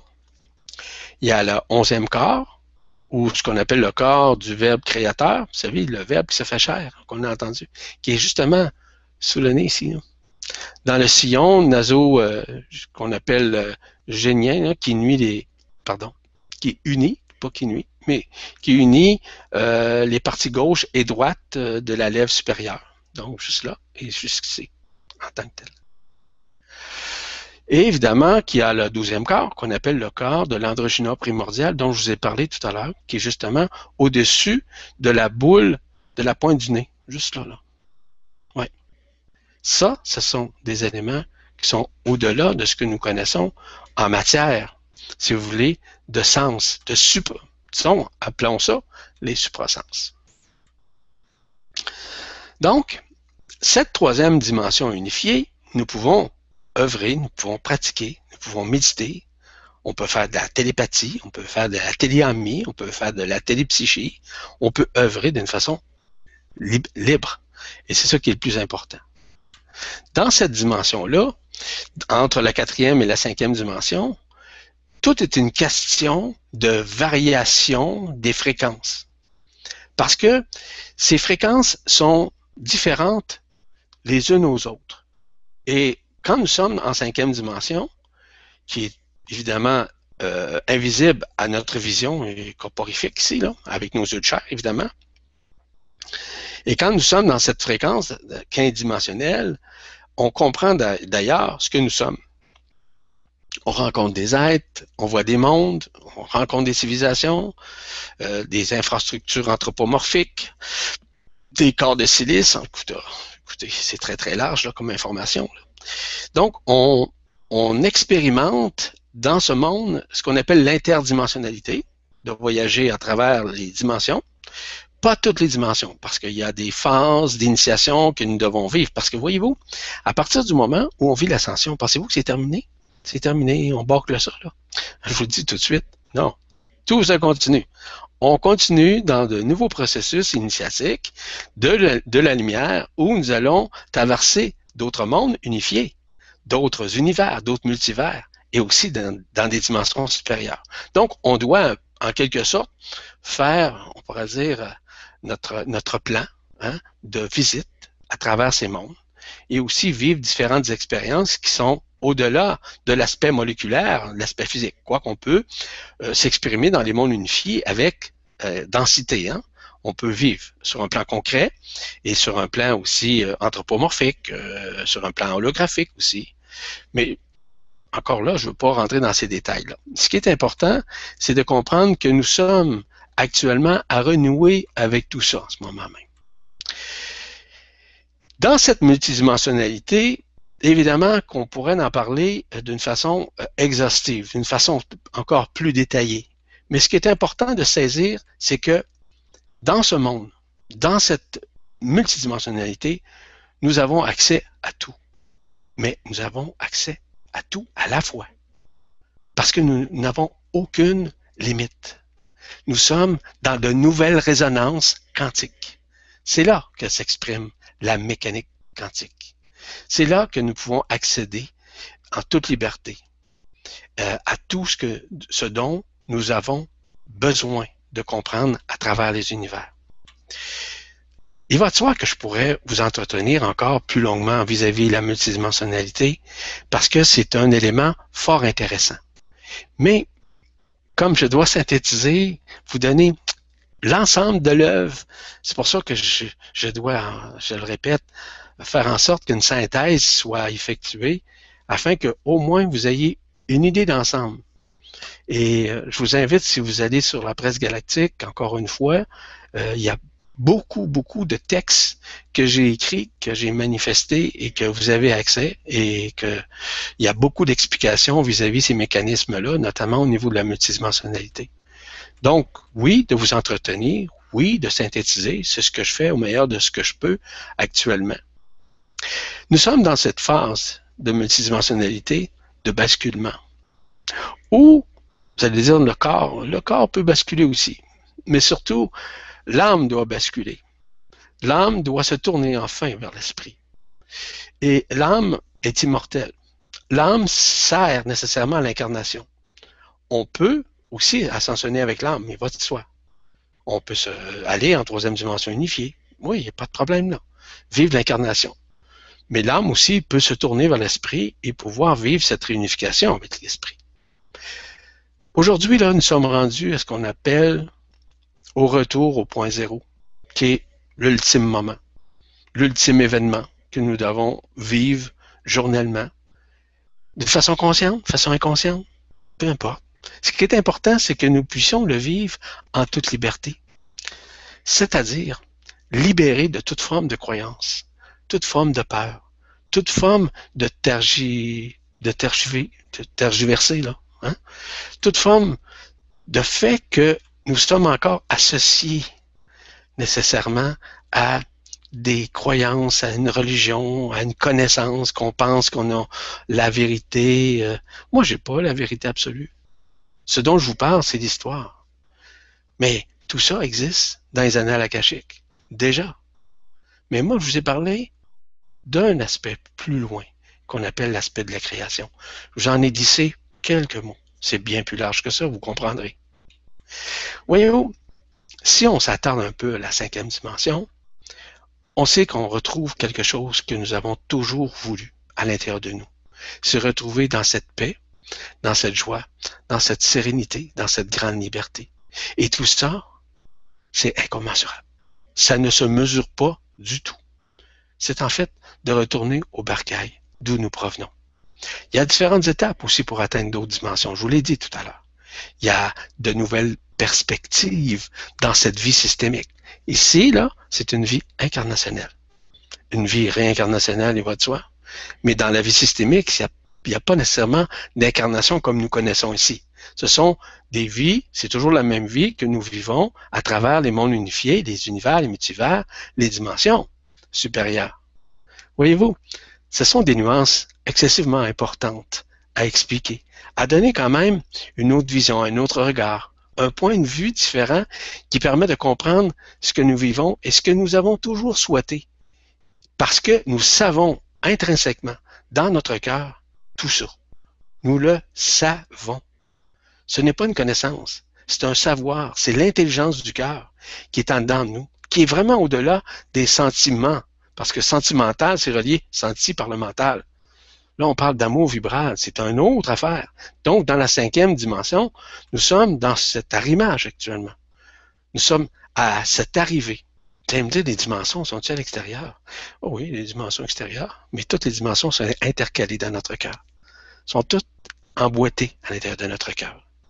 Elles sont là. Elles ne sont pas physiques, elles sont métaphysiques. Elles sont d'un ordre de la lumière. C'est au-delà de notre psychologie, c'est au-delà de notre psyché tout ça est manifeste en nous. Donc, nous avons à vivre cette accessibilité actuellement que nous vivons de plus en plus, de plus en plus consciemment. Donc, cet arrimage dans cette cinquième dimension, nous sommes en train de la faire. Nous avons accès à toutes les substances de l'incréé ou des feux cosmiques. Nous avons accès à toute forme d'énergie, quelle qu'elle soit qui proviennent d'Alcyone, évidemment. Tout à l'heure, je vous ai parlé. Mais nous avons aussi accès aux énergies des dimensions supérieures. Est-ce qu'on a accès à la dimension tactile? Pas toujours. Pas tout de suite. Ça dépend toujours du taux vibratoire et des phases initiatiques que nous avons vécues durant le processus de réunification. Ça, c'est fondamental à saisir. Donc, encore là, euh, il est important de saisir que tous ces mécanismes-là, autant au niveau des corps subtils que des chakras euh, inférieurs et supérieurs, la même chose, sont la manifestation divine de ce que nous sommes. Donc, nous sommes dans cet arrimage en ce moment même, dans cette réunification de plus en plus. Et de plus en plus, nous sommes à vivre ce qu'on appelle l'instauration, la réinstauration de cette nouvelle grille terrestre. Une nouvelle grille, hein? Une grille, c'est quoi? Vous avez sûrement remarqué qu'une grille, c'est métaphysique, il va de soi. Mais une grille, c'est géométrique, hein? C'est une figure géométrique. Et cette grille-là nous amène à cette paix, à cette joie dont je vous ai parlé. Nous ramène au calme parce qu'on a accès à cette cinquième dimension. Et de, de plus en plus, nous sommes et nous avons accès à cette cinquième dimension parce que nous avons repris notre foi intérieure. La foi dont je vous parle, vous comprendrez que ce n'est pas la foi des croyances, ou d'une religion, ou de croire en quelqu'un. Vous n'avez pas à me croire. Vous avez simplement à vibrer en dedans de vous. Oui, la vibration est à l'intérieur de vous, n'est pas à l'extérieur. Je ne parle pas de résonance avec le mental. Raisonner avec le mental, le mental, ça demeure le mental. Ce n'est pas une fréquence. Le mental, il euh, faut être supramental pour comprendre la fréquence du cœur.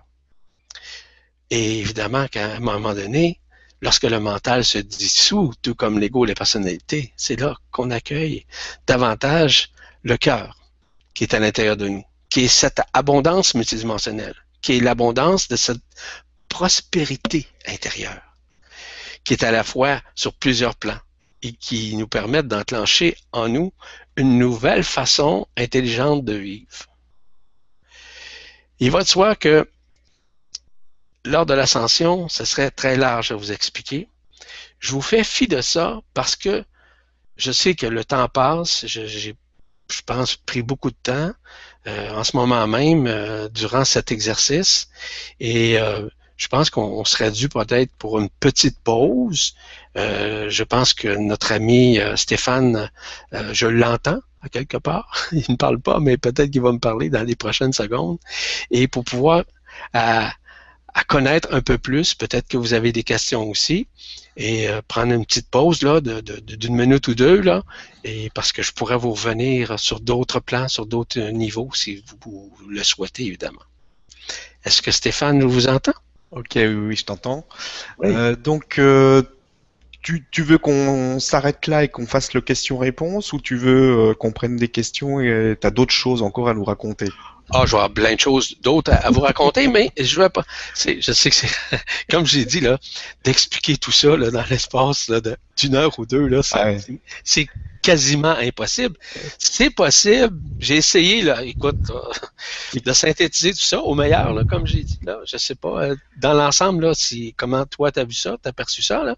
Ben, écoute, euh, euh, moi, je vois un peu les commentaires aussi qui, qui passent à côté. Et ce que je ressens, euh, je peux te dire qu'on a les poils sans arrêt. ça vibre bien et euh, c'est absolument génial ce que tu as fait là ce soir parce que tu nous as vraiment brossé un tableau euh, assez complet euh, et c'est exactement ce que ce que j'attendais et euh, les, les, gens sont vraiment euh, très contents de, de, de, ce que je vois et, et tu donnes tellement d'amour et tellement de, de, de vibrations que euh, on en prend plein la figure et c'est vraiment très agréable. Merci en tout cas pour ce que tu fais. Merci. C'est de la musique à mes oreilles d'entendre ça. De la musique vibratoire, évidemment. le son de l'amour, hein, maintenant. Une leçon, mais le S-O-N. c'est ça. J'aime jouer avec ça. C'est ça. Ok, donc ah, euh, oui.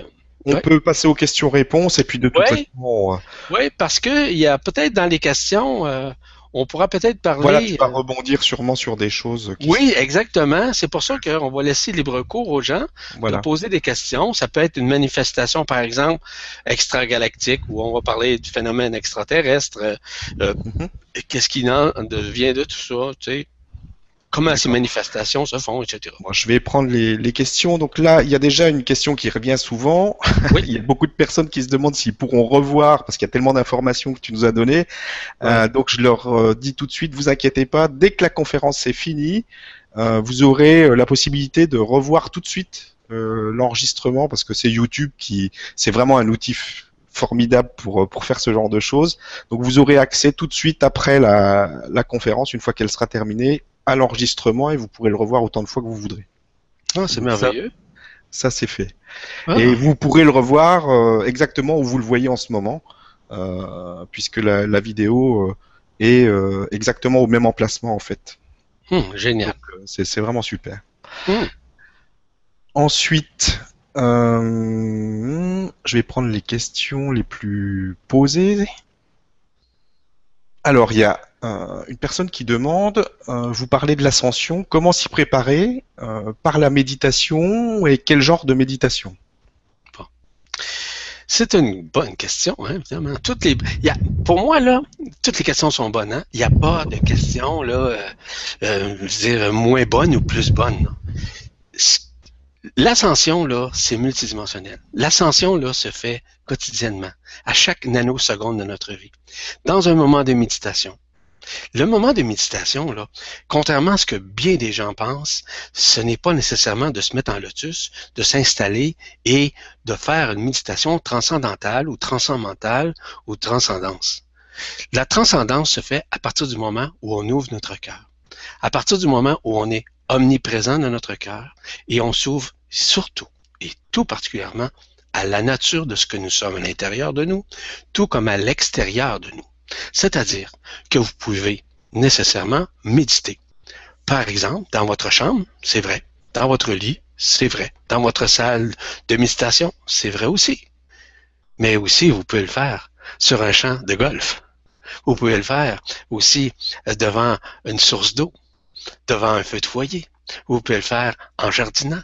Vous pouvez le faire dans votre automobile. Vous savez, c'est les limites qu'on se donne, mais surtout les croyances que nous avons qui empêchent de vivre nécessairement cette méditation intérieure. La méditation intérieure se fait à l'intérieur.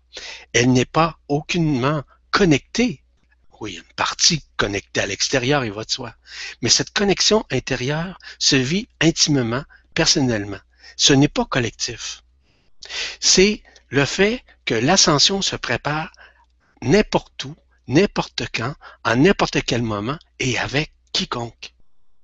C'est l'ouverture du cœur qui est important. Cette ouverture du cœur est vibratoire. C'est que quand vous rayonnez, peu importe ce que vous faites, peu importe, vous allez euh, euh, au cinéma, vous allez, euh, par exemple, assister à un concert, un concert de musique, peu importe le type de musique, vous vibrez avec cette musique-là, allez-y donc. Pourquoi? Ah, moi, là, je suis maintenant zen. Le, la zénification, c'est pas nécessairement l'apanage de l'ascension. Je, je vous le dis tout de suite, là. OK? Les croyances ne sont pas, parce que d'aucune façon, toute forme de connaissance, toute forme de croyance, peu importe quelle qu'elle soit, ne peut permettre l'ascension. Il y a un mot, là, J, là, comme dans jamais, là. Non. L'ascension se fait à partir du moment où nous sommes libérés de cet emprisonnement qu'on appelle des croyances, ainsi que certaines connaissances, évidemment, qui n'ont plus à voir avec nous. Ce dont je vous ai parlé tout à l'heure, c'est une partie de connaissance. Vous n'avez pas à vous en faire avec ça. Vous n'avez pas à comprendre davantage. Vous avez seulement qu'à vivre ce moment présent. De dire, ouais, c'est intéressant, ouais, ok. Voyez-vous, l'ascension, là, se fait à ce moment-là. Mais l'ascension est continuelle est vibratoire. Ce qui fait en sorte que plus en plus vous conscientisez cet aspect, de plus en plus vous augmentez le taux vibratoire. En passant, concernant la conscience, la conscience n'est aucunement reliée à n'importe quel type de connaissance ou de croyance. La conscience, c'est une vibration. Vous avez différentes consciences. Vous avez la conscience du corps, vous avez la conscience de l'esprit, vous avez la conscience de l'âme. Écoutez, il y en a, c'est un large éventail. Hein. Ce qui est important de saisir, c'est que vous pouvez le faire n'importe où, n'importe quand. Il n'y a pas de clé. Il n'y en a pas. Et je ne peux pas vous en dire plus que ça. Il n'y en a pas. La seule clé, c'est l'ouverture du cœur. Il n'y a pas de clé de méditatoire. Il n'y a pas de clé de prière. Oui, vous pouvez prier. Oui, vous pouvez invoquer. Il n'y a rien de méchant là-dedans. Au contraire, si vous sentez, pas, j'aime pas le terme sentir, si vous vibrez de le faire, faites le don. Faites fi de tout ce que vous connaissez. Faites fi de ce que d'autres pensent. C'est simplement le fait de retourner vers vous-même et en vous-même qui va faire en sorte que l'ascension va se produire. L'ascension, là, c'est pas un aspect physique. Vous, vous pourriez peut-être ascensionner avec votre corps physique, là, mais ça, c'est dans une classe totalement à part. Je ne veux pas rentrer dans ces détails-là parce que, en tout cas, c'est très large encore comme, comme spectre de, de compréhension. Cependant, 99% des gens vont ascensionner avec leur corps éthérique euh, unifié, je le répète, unifié, qui va faire en sorte qu'ils vont rentrer dans leur Merkaba interdimensionnel. De leur Merkaba interdimensionnel vont renaître avec leur corps d'être-té et ils vont quitter. Je viens de vous synthétiser ça dans quelques secondes. C'est comme ça que ça fonctionne. Il n'y a pas de flafla, il n'y a pas d'histoire que Dieu vient vous chercher, là. C'est pas ça, là. C'est pas ces affaires-là. Les affaires sont réelles, sont multidimensionnelles. Je vous répète et je vais toujours le répéter, Tout est à l'intérieur dans votre cœur. Tout est là. C'est là que l'ascension se fait. Elle se fait dans, dans toutes les dimensions à la fois. Mais évidemment qu'il y a des dimensions où on doit passer certaines phases d'initiation pour pouvoir transcender certains aspects à l'intérieur de notre spiritualité qui fait partie de notre ADN quantique. Et par la suite, on peut soit retourner, euh, par exemple, dans nos sphères, dans nos fréquences d'où nous provenons, dans les dimensions d'où nous provenons, soit que nous retournions sur Alcyone pour pouvoir continuer un processus, par exemple, de réunification ou encore d'autres partie que nous pouvons faire, ou retourner à l'absolu d'où nous provenons tous et toutes. C'est ça l'ascension. Il y a un grand éventail, je vous le répète là. Et je vous invite, si toutefois vous voulez un peu plus de détails sur l'ascension, j'ai effectué trois audios conférences sur euh, cette, cette ascension qui est disponible à la presse galactique en passant. C'est gratuit. Et vous pouvez le lire vous pouvez l'écouter. Euh, pas le lire, l'écouter. c'est l'écouter parce que c'est une audioconférence. Mais il y a aussi le fait que j'en prépare une quatrième qui va être aussi fort intéressante, qui est annoncée d'ailleurs euh, dans la presse galactique, qui devrait être faite dans les prochains jours et qui va être disponible aussi gratuitement pour tous ceux et celles qui voudront l'écouter. Se joindre à eux-mêmes, pas à moi, à eux-mêmes. Vous savez, l'ascension, c'est pas une affaire d'égocentrisme ni d'égoïsme. L'ascension se fait à partir du moment où nous avons notre cœur ouvert dans l'humilité d'accueillir, dans la simplicité de faire les choses, peu importe ce qu'on a à faire. C'est de vibrer dans l'authenticité, dans la transparence. C'est aussi dans la spontanéité, d'être présent en nous-mêmes, avec nous-mêmes, avec tous ceux et celles, d'être à l'écoute de soi-même. C'est pas de l'égocentrisme, c'est plutôt du luminocentrisme, ce qui est totalement différent. Donc, ce, ce luminocentrisme-là va écarter graduellement l'égocentrisme, l'ego spirituel, le mentalo spirituel. C'est ça l'ascension, grosso modo. Donc, les techniques, oui, puis il y en a d'excellentes en passant, mais moi, je ne peux pas vous dire, je pourrais vous donner quelques vocables. OK, euh, Père, je remets mon esprit entre tes mains. Je peux vous dire une chose, que c'est très puissant. Euh, Père, que ta volonté soit faite et non la mienne. C'est quoi la mienne? C'est ma volonté humaine? Oui, oui. Laissez la volonté du Père, la, volonté de votre propre Créateur, la volonté de votre esprit, la volonté de votre corps d'être-té. Et c'est puissant. Là, là, on commence, si vous me permettez l'expression, à jaser. À jaser des vraies choses dans notre multidimensionnalité. Grosso modo, c'est ça. Une autre question? Oui, merci beaucoup. Belle réponse. Euh, donc on a une question intéressante aussi. Donc euh, bonsoir Yvan. Quelle est la place de nos défunts pendant cette période d'ascension? Est-ce qu'ils pourront euh, se manifester à nous? Bon, c'est très intéressant comme question. J'ai déjà répondu à cette question à, multiples, de multiples reprises, de différentes façons, quoique ça, ça revient toujours au même. C'est que ces êtres-là sont actuellement dans un antichambre. Dans cette antichambre, actuellement, nous les préparons à vivre l'ascension, tout comme nous. Donc, ils ne sont pas limités. Ils peuvent se manifester encore sur le plan. Vous pouvez les ressentir à votre côté droit, en passant, pour votre information. Et vous pouvez les entendre, c'est vrai aussi. Mais ils vous parlent de l'au-delà. Ils vous parlent, entre autres, de cette antichambre. Il y en a qui sont près, plus près de vous. Il faut faire attention. Euh, on ne parle pas de fantômes hein, dans ce temps-là. Là on parle de présence, OK, d'être de lumière qui vous accompagne dans votre processus de réunification. Il y en a qui ont traversé euh, cette phase, euh, par exemple au niveau de cette antichambre-là, et qui se sont retrouvés à vivre l'ascension dans leur propre fréquence. OK? Euh, mais les morts, actuellement, comme on, les connaît, comme ça se passait, étaient à l'époque maintenus par la matrice. La matrice n'y est plus. Du fait qu'elle n'y est plus, à ce moment-là, ils s'en vont dans cette antichambre pour être préparés à vivre cette réunification que nous vivons ici. Parce qu'eux autres aussi, ils n'ont pas terminé leur réunification. Donc, ils doivent la vivre sur un plan multidimensionnel et pour pouvoir vivre éventuellement leur propre ascension le moment venu, le moment propice nécessairement. Donc, ces défunts, vous n'avez pas à vous craindre, à les craindre euh, aucunement, mais ils sont peut-être en meilleure position que nous. Je peux vous assurer de ça. Pourquoi? Parce que ils ont passé, ils ont trépassé. Donc, ils ont passé à un nouveau stade. Et ce stade-là, c'est un stade de réunification, comme nous vivons ici, sauf qu'il y en a qui ont besoin de, continuer dans des sphères parce qu'ils ne sont pas disposés à vivre cette réunification comme nous actuellement, dans cette densité. Parce que on dira ce qu'on voudra ici, là, c'est pas toujours évident de vivre dans ce monde ici, hein on sait qu'on est euh, brassé sur un côté, on est brassé de l'autre, on est brassé à l'intérieur, en arrière, etc. Euh, sans rentrer dans les détails. Ce qui est important, puis il y a beaucoup de haine sur la terre, on sait. Il faut faire fi de ça, évidemment. On doit rentrer dans notre cœur, puis ne pas juger. Parce que les gens qui amènent le mal, communément appelé le mal, parce que le bien et le mal dans l'énergie, c'est la même chose en passant. Euh, je peux vous dire une affaire que c'est pas de leur faute. Hein? C'est pas de la faute de quiconque. C'est que c'est un choix qu'ils ont vécu. Comme nous avons déjà vécu dans d'autres vies, le bien et le mal. Autant que nous avons peut-être été un tueur, une tueuse ou euh, quelqu'un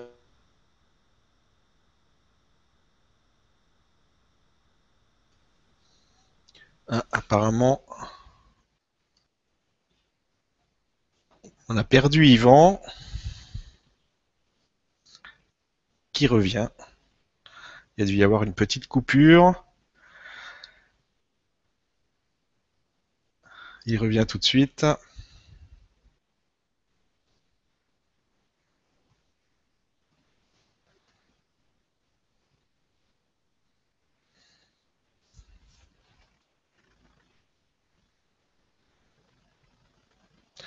Donc en attendant, je vais encore, euh, je vais répondre aux personnes. Je, vois qu'il y a encore des, personnes qui demandent euh, s'il sera possible de revoir la vidéo plus tard.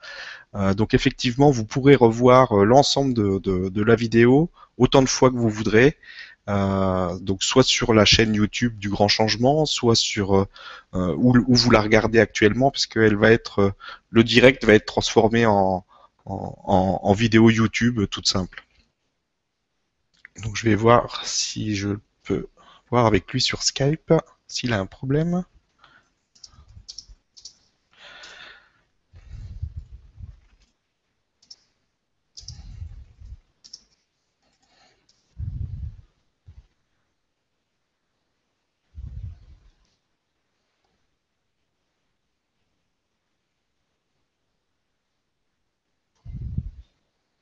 J'espère qu'on va le retrouver, qu'on puisse finir, surtout qu'il a quelque chose à nous dire d'important à la fin de cette conférence?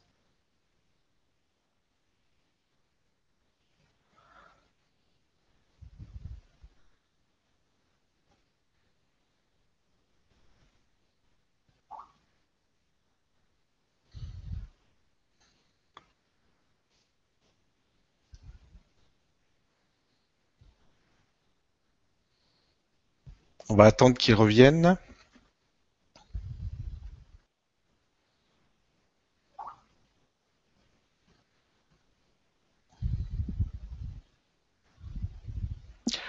revienne. je vais en profiter pour, euh, pour faire une petite pause de mon côté aussi. Si vous voulez prendre un verre d'eau, euh, aller aux toilettes, etc., c'est le moment. On en profite pour faire une petite pause tous ensemble. Et puis, ben, on va, dès qu'Yvan euh, revient, on, on le reprendra en direct. À tout de suite.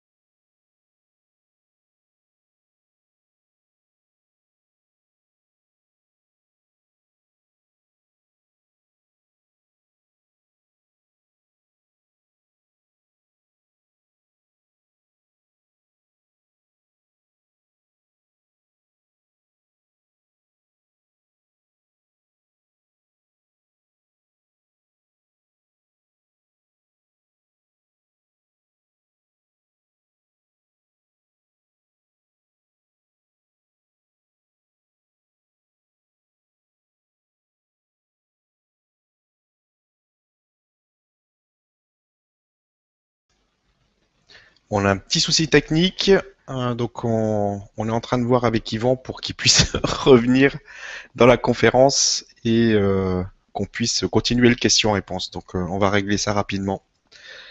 On revient tout de suite.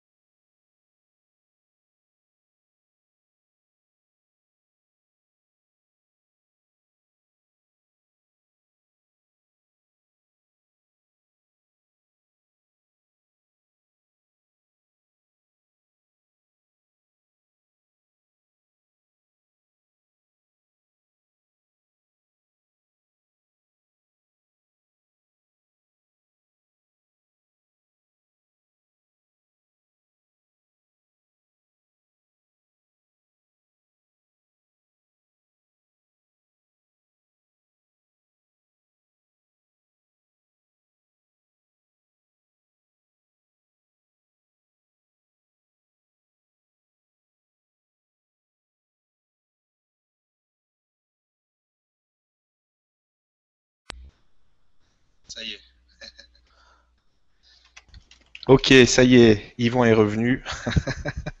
on a réussi. Désolé pour le petit souci technique. Donc, euh, je sais plus où on en était, Yvan. Oh, moi non plus. je, ne sais pas quand ça a été coupé. C'était la dernière question. Je pense qu'elle a été répondue dans son ensemble. Ok. Euh, Alors, je vais passer à la suivante. Donc, il y a une personne qui nous demande si tu peux nous parler de Nibiru. Nibiru. Intéressant. Nibiru, en fait, c'était ce qu'on appelle la matrice astrale.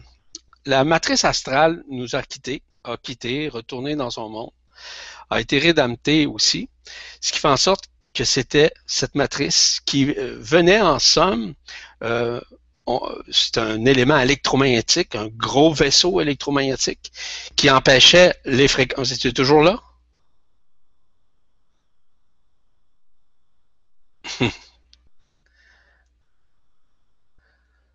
Je t'entends pas. Je t'entends pas. Non, non, vas-y, continue. C'est moi, j'ai coupé le, Skype, c'est tout. Parce que ah. j'avais le ah. retour. ah, ok. Bon, c'est bon. Vas-y, continue. Bon, Nibiru, évidemment, n'existe plus. N'est plus ici.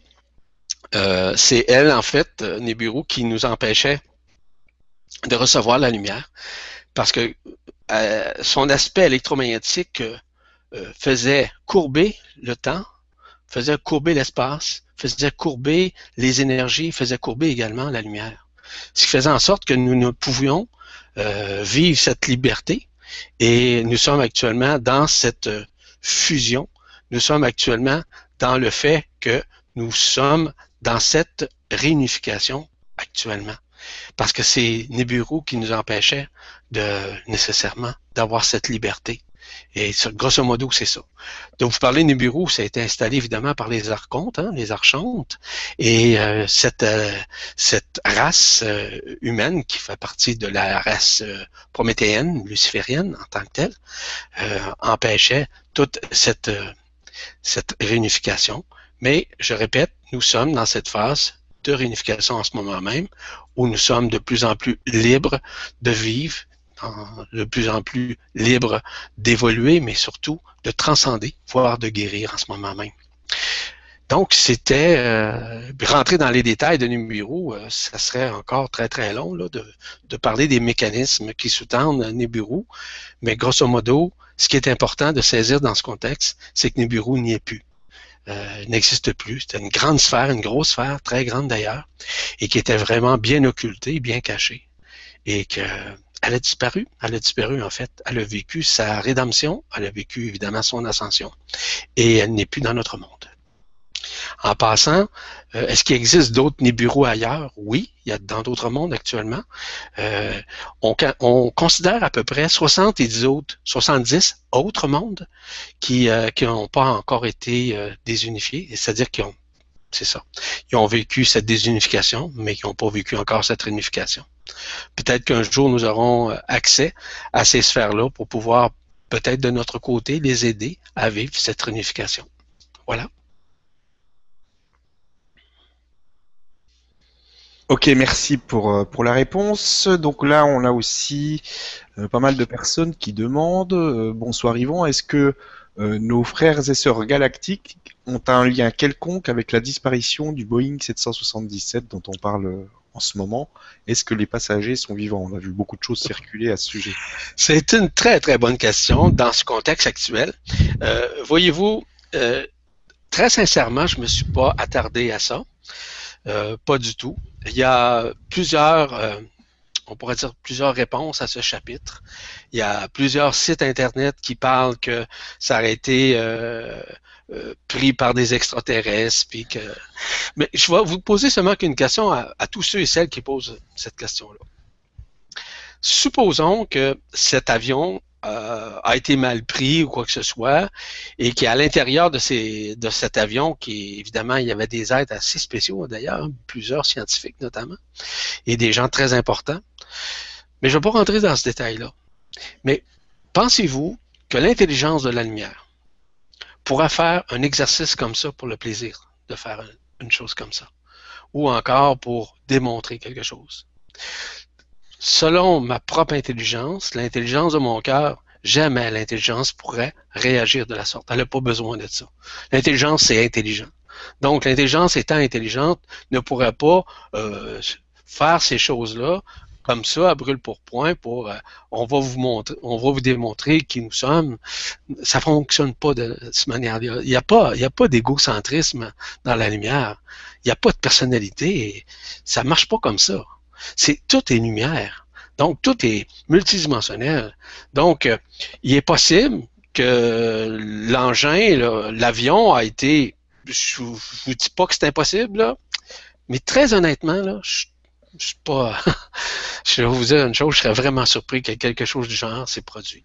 Ils n'ont rien trouvé, c'est vrai. On n'a pas encore vraiment des preuves tangibles, voire concrètes, mais il y a quelque chose qui est en arrière de ça, dont j'ignore la, on pourrait dire l'avenue ou quoi que ce soit. Honnêtement, je me suis pas attardé euh, là-dessus. Je laisse l'énergie faire son œuvre, mais euh, peut-être qu'on va avoir des surprises, peut-être que non.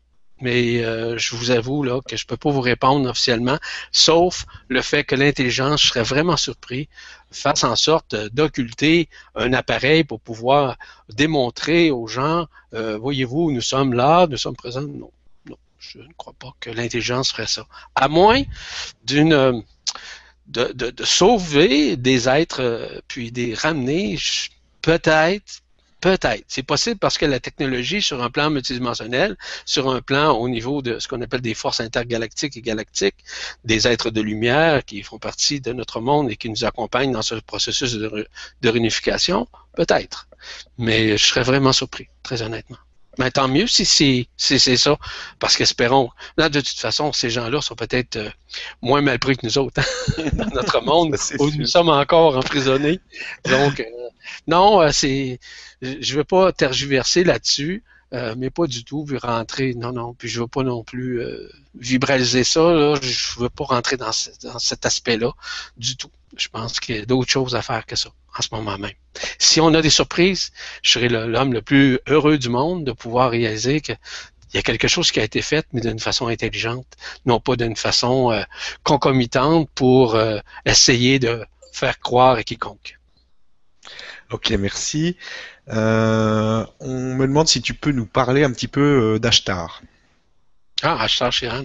Mhm. Oui, Ashtar Shiran, en fait, il fait partie de la fraternité blanche de la lumière. grosso modo, Ashtar, c'est un, un commandeur, un commandant d'une flotte intergalactique mhm. euh, qui nous accompagne dans ce processus multidimensionnel de réunification. Il est ici avec son équipe, évidemment, pour nous aider à nous protéger. Euh, protéger notamment notre système galactique euh, de tout essai, par exemple, de d'essais nucléaires, par exemple, qu'il n'y ait pas de guerre nucléaire, par exemple. Parce que, comme je le mentionnais un peu plus tôt, si nous avions des essais nucléaires ou une guerre nucléaire, cela viendrait polluer euh, la Terre, hein, l'eau euh, et tout ce qu'on a. Et aussi, ça viendrait polluer nécessairement nos forces intérieures, que ce soit l'âme, que ce soit nos corps subtils, nos chakras. Donc, euh, nous sommes dans une phase de protection de la part des, euh, des euh, de, de, l'équipe d'Achtar Chiran, qui, je pense que si je me trompe pas, il vient d'Alpha, de, Centaure, quelque chose comme ça. Euh, je suis déjà rentré en, contact avec certains de ces, de ces J'étais pas, j'étais pour dire ses disciples, mais il n'y a pas de disciples là-dedans. Là. certains, certains de ses compagnons dans ce processus, si, si, tu veux, de protection, mm-hmm. notamment lorsque j'étais en, en Californie. Donc, euh, oui, c'est vrai. Ils travaillent d'une façon concomitante. Ils sont déjà présents. Plus particulièrement, euh, ils se présentent souvent au Mont Shasta en tant que tel, au-dessus du Mont Shasta, avec leur vaisseau. Ils sont en contact direct avec euh, l'intérieur de la Terre, notamment avec les delphinoïdes en particulier. Les delphinoïdes, qui est une race dite de dauphins.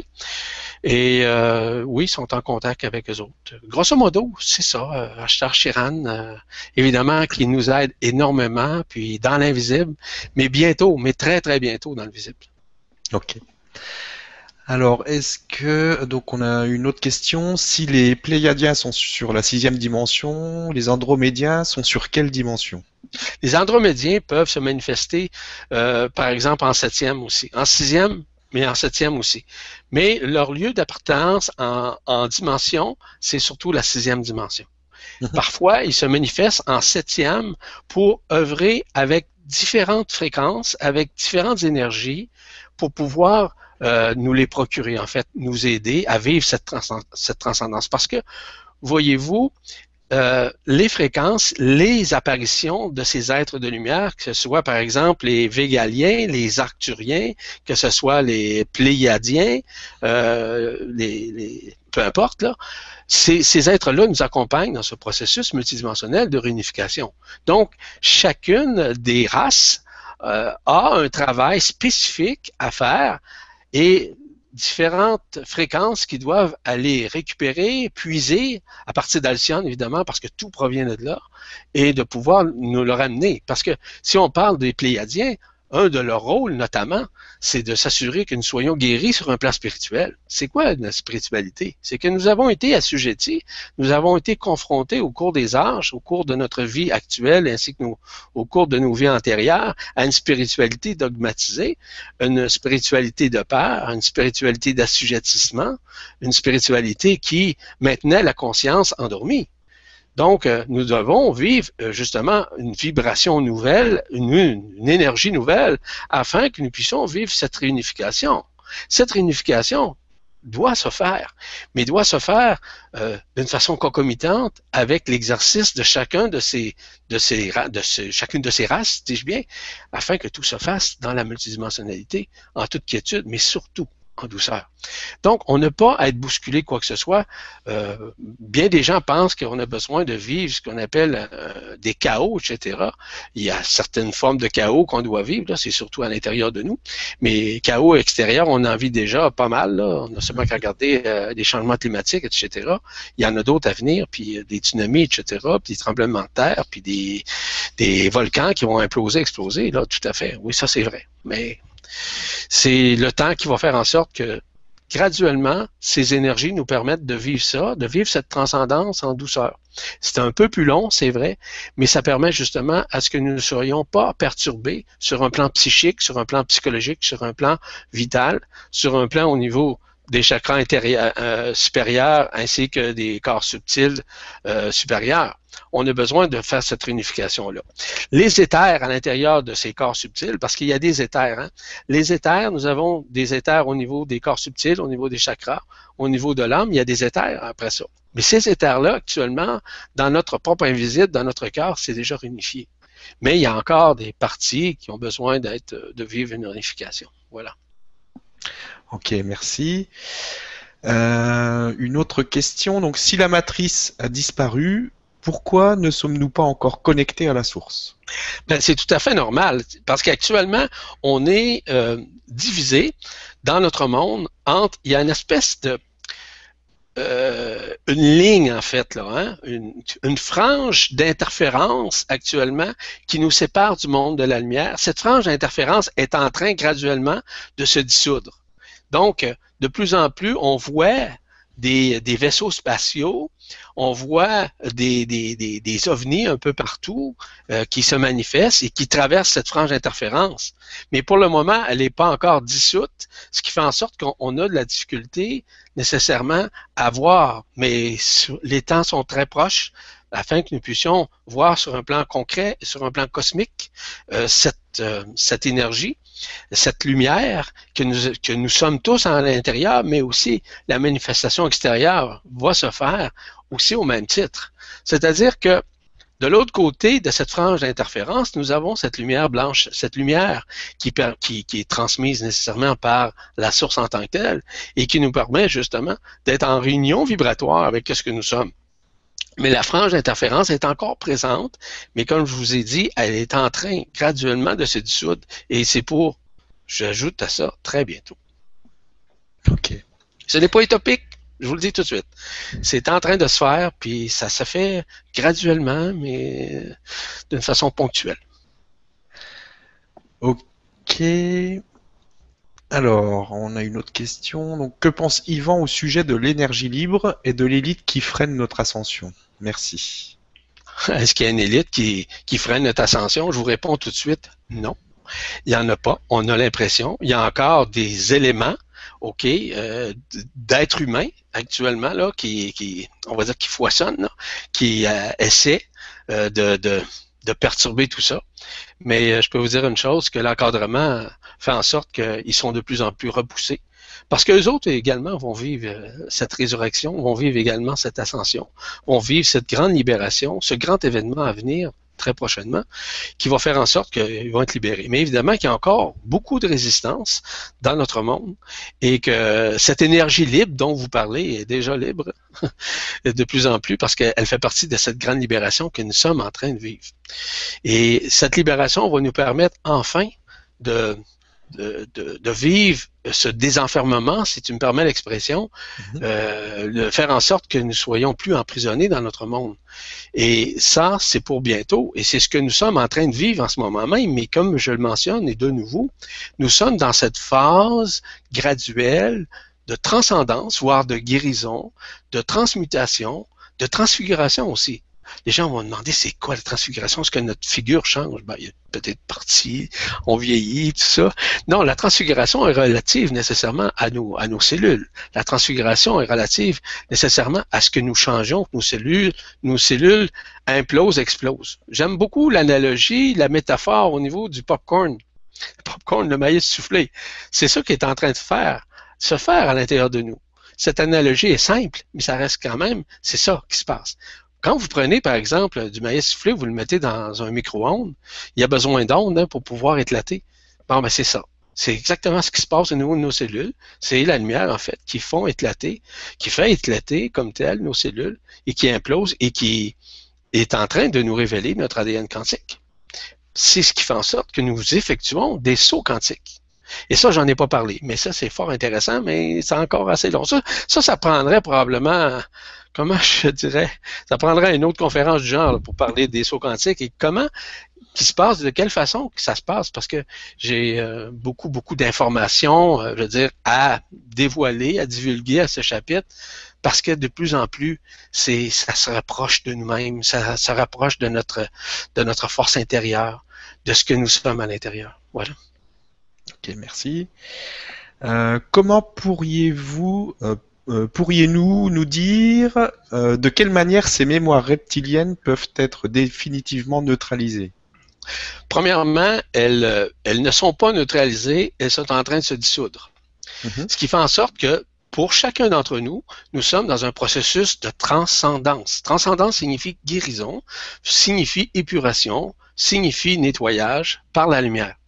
Donc, tout provient de notre intérieur, je le répète. Cet intérieur, c'est notre lumière. Cette lumière, et c'est difficile parfois à reconnaître. Et c'est pour ça que je parle dans, plusieurs des, des écrits que j'ai effectués de la reconnaissance multidimensionnelle de soi de nous reconnaître, nous, à l'intérieur de nous. Et à partir du moment où on a pris conscience de cet effet multidimensionnel qui se manifeste dans notre cœur, dans notre être, c'est là que on reconnaît que nous sommes au-delà de la forme que nous sommes, euh, au-delà évidemment de l'ego, de la personnalité et du mental, je le répète, que nous sommes des êtres de lumière qui sont en train de vivre cette transcendance, cette multiplication du pain, entre guillemets, c'est une, euh, une, métaphore aussi, du pain qui est en nous, qui est la lumière, qui est cette, graine qui est à l'intérieur de nous, cette lumière, cette essence, euh, peu importe, ce sens divin qui se qui s'exprime à travers nous. Et tout ça est manifeste actuellement. Donc, l'élément reptilien qui est dans notre tête, parce qu'on a ce qu'on appelle, ce qu'on a appelé d'ailleurs un mental reptilien, c'est vrai. Mais ce mental reptilien est en train de, vivre sa transcendance, son, sa fusion, afin que nous pouvoir nous libérer. Parce que je vous le rappelle, et je le répète encore une fois, d'aucune manière, que ce soit l'ego, la personnalité et le mental, traverse de l'autre côté du voile, ou des voiles si vous voulez. C'est une façon de dire les choses. Là. Le basculement ne peut pas se faire avec nos connaissances, encore moins avec ces trois aspects qui font partie de notre conscience humaine. Ces contreparties de notre conscience humaine ne sont pas les contreparties de notre conscience divine ou multidimensionnelle.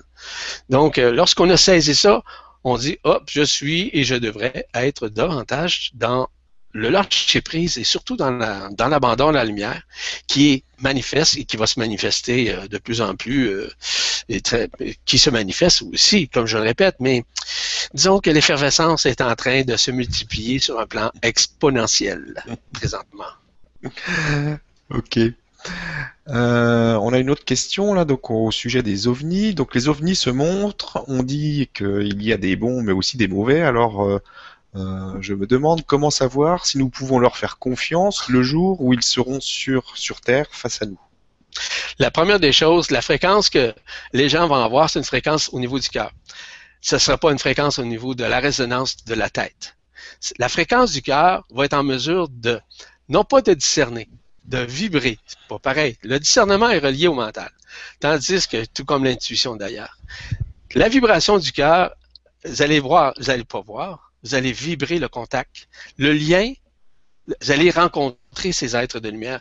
Je vous le dis tout de suite, c'est pas des vaisseaux de tôle. OK? Je vais éclaircir ça immédiatement. Ce sont des vaisseaux de lumière. Ce sont des vaisseaux qui sont très vivants, là, autant que vous et moi, là, sur un plan physique, mais qui est vibratoire. OK? Qui est euh, multidimensionnel qui se manifeste. Pour n'avoir vu souvent, j'en vois encore d'ailleurs, mais ce qui est important, c'est de pouvoir réaliser que ces êtres de lumière, ce n'est plus le temps là maintenant là de, du niaisage humain là où on dit que ah les mauvais sont encore là. Les, mauvais sont en train d'être placés et euh, ils vont être placés très très prochainement d'une façon euh, vraiment là, euh, tangible aussi, mais aussi sur un plan multidimensionnel. Parce que voyez-vous, les gens pensent qu'il faut faire du mal, il faut les tirer, il faut les tuer. Non, on n'a pas à tuer quiconque, ou quoi que ce soit. Euh, la vibration va faire en sorte qu'ils vont ils vont revenir à la source eux-mêmes. Eux autres aussi vont vivre cette rédemption. Eux autres aussi vont vivre cette résurrection.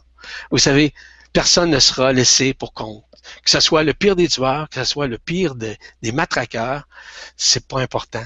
C'est qu'on est dans la phase euh, de, cette multidimensionnalité de réunification en ce moment même. Ok, merci. Euh, donc là, ça commence à monter en puissance. Tout le monde me demande euh, quelle est la révélation que tu as eue ce matin et que tu souhaites nous faire aujourd'hui. Hmm. Bon, vous voulez avoir ça tout de suite, là? Est-il là? Écoutez, euh, vous savez qu'à un moment donné, on, est rendu dans une phase de, de changement. Je vous le dis depuis le tout début. Je vous dis depuis le tout début pour vous dire simplement que dans cette phase de changement qui est multidimensionnelle, qui est évidemment euh, métaphysique, nous sommes dans cette fréquence. Dans cette fréquence de changement imminent. Et l'imminence est très proche. Bientôt. J'ajouterais le terme aussi très bientôt. Un événement d'une grande importance va se dérouler sur la Terre. Et tous les terriens vont pouvoir le voir. C'est un événement d'une telle proportion que les terriens euh, n'auront jamais vu. Et cela, ça il y a des éons en fait que cela, ce n'est pas produit évidemment. C'est un événement qui sera enregistré évidemment dans les annales de l'histoire systémique et qui va faire en sorte de repartir au point zéro, dans l'unité, dans une nouvelle proportion de notre conscience. L'événement, euh, en fait, euh, nous dépouillera, en fait, de de, dépouillera, nous, là, je parle de l'humanité dans son ensemble, de toute phase égoïque de toute phase, on, va dire dite mentalo-égoïque, va dépouiller de toutes nos formes de connaissances, toutes nos formes de croyances que nous avons depuis des, des, millénaires, en fait, des communément appelés des éons en tant que tels. Ce dépouillement de ce voile, tout à l'heure, je vous ai glissé un mot par rapport à la frange d'interférence. C'est un voile. Ce voile qui nous sépare du monde de la lumière, parce que nous sommes dans un monde d'illusions, va se manifester d'une façon permanente. C'est cette vérité, cette nature même qui nous sera révélée C'est à l'intérieur de, de multiples facettes qui sont dans notre cœur, que nous avons certains codes, communément appelés des codex, à l'intérieur de nous, qui vont nous faire comprendre Enfin, comment fonctionne l'éternité? Comment fonctionne le temps? Comment fonctionne la compréhension éternelle de ce que nous sommes à l'intérieur? Chose qui n'a jamais été révélée jusqu'à présent. Et ces fameux codex qui sont imprimés, imprégnés, si vous voulez, se réactiveront à l'intérieur de nous, qui vont permettre de continuer à se révéler en nous, mais à réveiller en nous ce qui dormait depuis déjà des milliers d'années. C'est ainsi que nous allons bénéficier euh, ce qui se produira prochainement à la venue de certains êtres. On parle par exemple du phénomène extraterrestre. Ces événements vont se dérouler et qui vont toucher grandement notre cœur. Tout à l'heure, la question était vraiment bonne, hein, quand, lorsque la personne nous a parlé que euh, de quelle façon on peut euh, considérer s'ils sont bons, ils sont mauvais. Je peux vous assurer d'une chose, qu'il n'y aura pas de mauvais, là. Il n'y aura pas de mauvais. Non, c'est la vérité là qu'on est en train de révéler, qui va permettre justement de révéler en nous certaines particularités de nos couches par, euh, au niveau de, des, des, atomes intérieurs, au niveau de nos particules subatomiques, de notre psyché, et qui va se faire sur, sur une façon globalitaire, c'est-à-dire au niveau de toute la planète en, entière, en entier. Évidemment que tout ça va éveiller en nous de nombreux, euh, de, de, nombreuses euh, facettes qui avaient été cachées, qui avaient été occultées en nous, et que nous apprendrons davantage à reconnaître euh, comment fonctionnent ces fondements, comment comprendre nécessairement que nous ne sommes pas vraiment ce que nous pensons être. Et souvent, je fais l'allusion en disant, est-ce que vous savez qui vous êtes, mais vous savez ce que vous êtes? Ce qui vous êtes en tant que tel, c'est nécessairement votre éternité. Ce que vous êtes, c'est l'ego, la personnalité et qui fait partie de ce grand monde d'illusions. Donc, tout ce qui avait été caché nécessairement ouvrira les portes interdimensionnelles en nous à la compréhension de ce que nous sommes en tant qu'êtres de lumière. Ces événements vont se déployer évidemment devant nous. Euh, il y a certainement des choses que l'humanité n'a pas comprises et que évidemment que certains historiens, certains prophètes aussi, à travers l'ego, leur ego, euh, par exemple, euh, dans la façon de compter l'histoire, euh, avec la vérité, va se dévoiler à l'humanité. Ce n'est pas une guerre qui s'en vient. Ce n'est pas ce que les gens ont peut-être pensé comme l'Armageddon ou quoi que ce soit. Il n'y en a pas. C'est pas, c'est pas ça. C'est plutôt des phases de révélation qui vont faire en sorte que nous sommes actuellement à l'intérieur de notre cœur. Et je le dis souvent parce que on pense que tout est à l'extérieur, mais tout est dans notre cœur. Toutes les dimensions sont dans notre, cœur, dis-je bien. Et cet éveil, ce vrai éveil, cette nouvelle confrontation avec nous-mêmes, parce que c'est ce face-à-face que nous allons faire avec nous-mêmes, de pouvoir reconnaître, même entrer en communion vibratoire avec nos propres doubles intérieurs double éthérique et d'autres doubles aussi dans d'autres mondes, nos lignes interstellaires, etc. Il y a plein de réalités qui vont se manifester. Donc, chacun verra euh, sa propre brillance. Chacun verra en lui ce qu'il est dans ce face-à-face et on va lui demander s'il veut vraiment se libérer de ses anciens paradigmes, de ses anciennes formes, de même ses anciennes vies, de son incarnation actuelle. Et pouvoir vivre cette grande purification qui est en train de s'installer ici qui va venir éclairer la conscience. Car les énergies qui vont atteindre la Terre au moment de la deuxième lune, que nous, vivrons à un moment donné, et c'est cette deuxième lune qui va nous permettre de vivre cette euh, réunification. Ces, ces lunes, la première et la deuxième, que nous allons, euh, va nous permettre, avec nos yeux de chair, de voir ce grand tourbillon d'énergie cette magnifique énergie de la création que nous sommes en réalité et qui va nécessairement alimenter les champs d'énergie de cette terre, de notre terre ici, autant dans l'intra-terre que dans l'extra-terre, si on parle sur un plan physique, sur un plan de la densité évidemment. Beaucoup de choses vont se dévoiler évidemment. Une grande partie de la compréhension humaine sera changée, euh, car seul l'amour, l'amour multidimensionnel, l'amour vibral que j'appelle aussi en proportion universelle, va maintenant régner sur la Terre d'une façon là, éternelle, d'une façon permanente, évidemment. Donc cet amour, cette compréhension, cette qu'on l'appelle une félicité, une sérénité multidimensionnelle, va venir à ce moment-là faire en sorte que nous puissions vivre enfin avec ce cœur vibral et que la conscience de l'âme, la conscience du corps, va se tourner graduellement vers la conscience de l'esprit. Cette conscience de l'esprit qui va permettre nécessairement de vivre cette libération, mais aussi éventuellement de vivre cette ascension.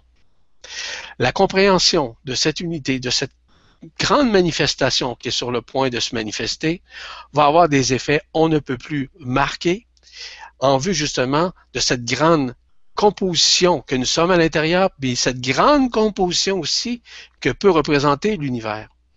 De comprendre en nous ce que nous, pensons être, mais que nous n'avons jamais été, sauf sur un plan illusoire, et que nous serons entourés et de réaliser que nous avons toujours été entourés, sauf que on a, on avait de la difficulté à le reconnaître par peur ou par simplement euh, le mental là, disait euh, c'est des choses qui se peuvent pas, c'est de l'impossibilité.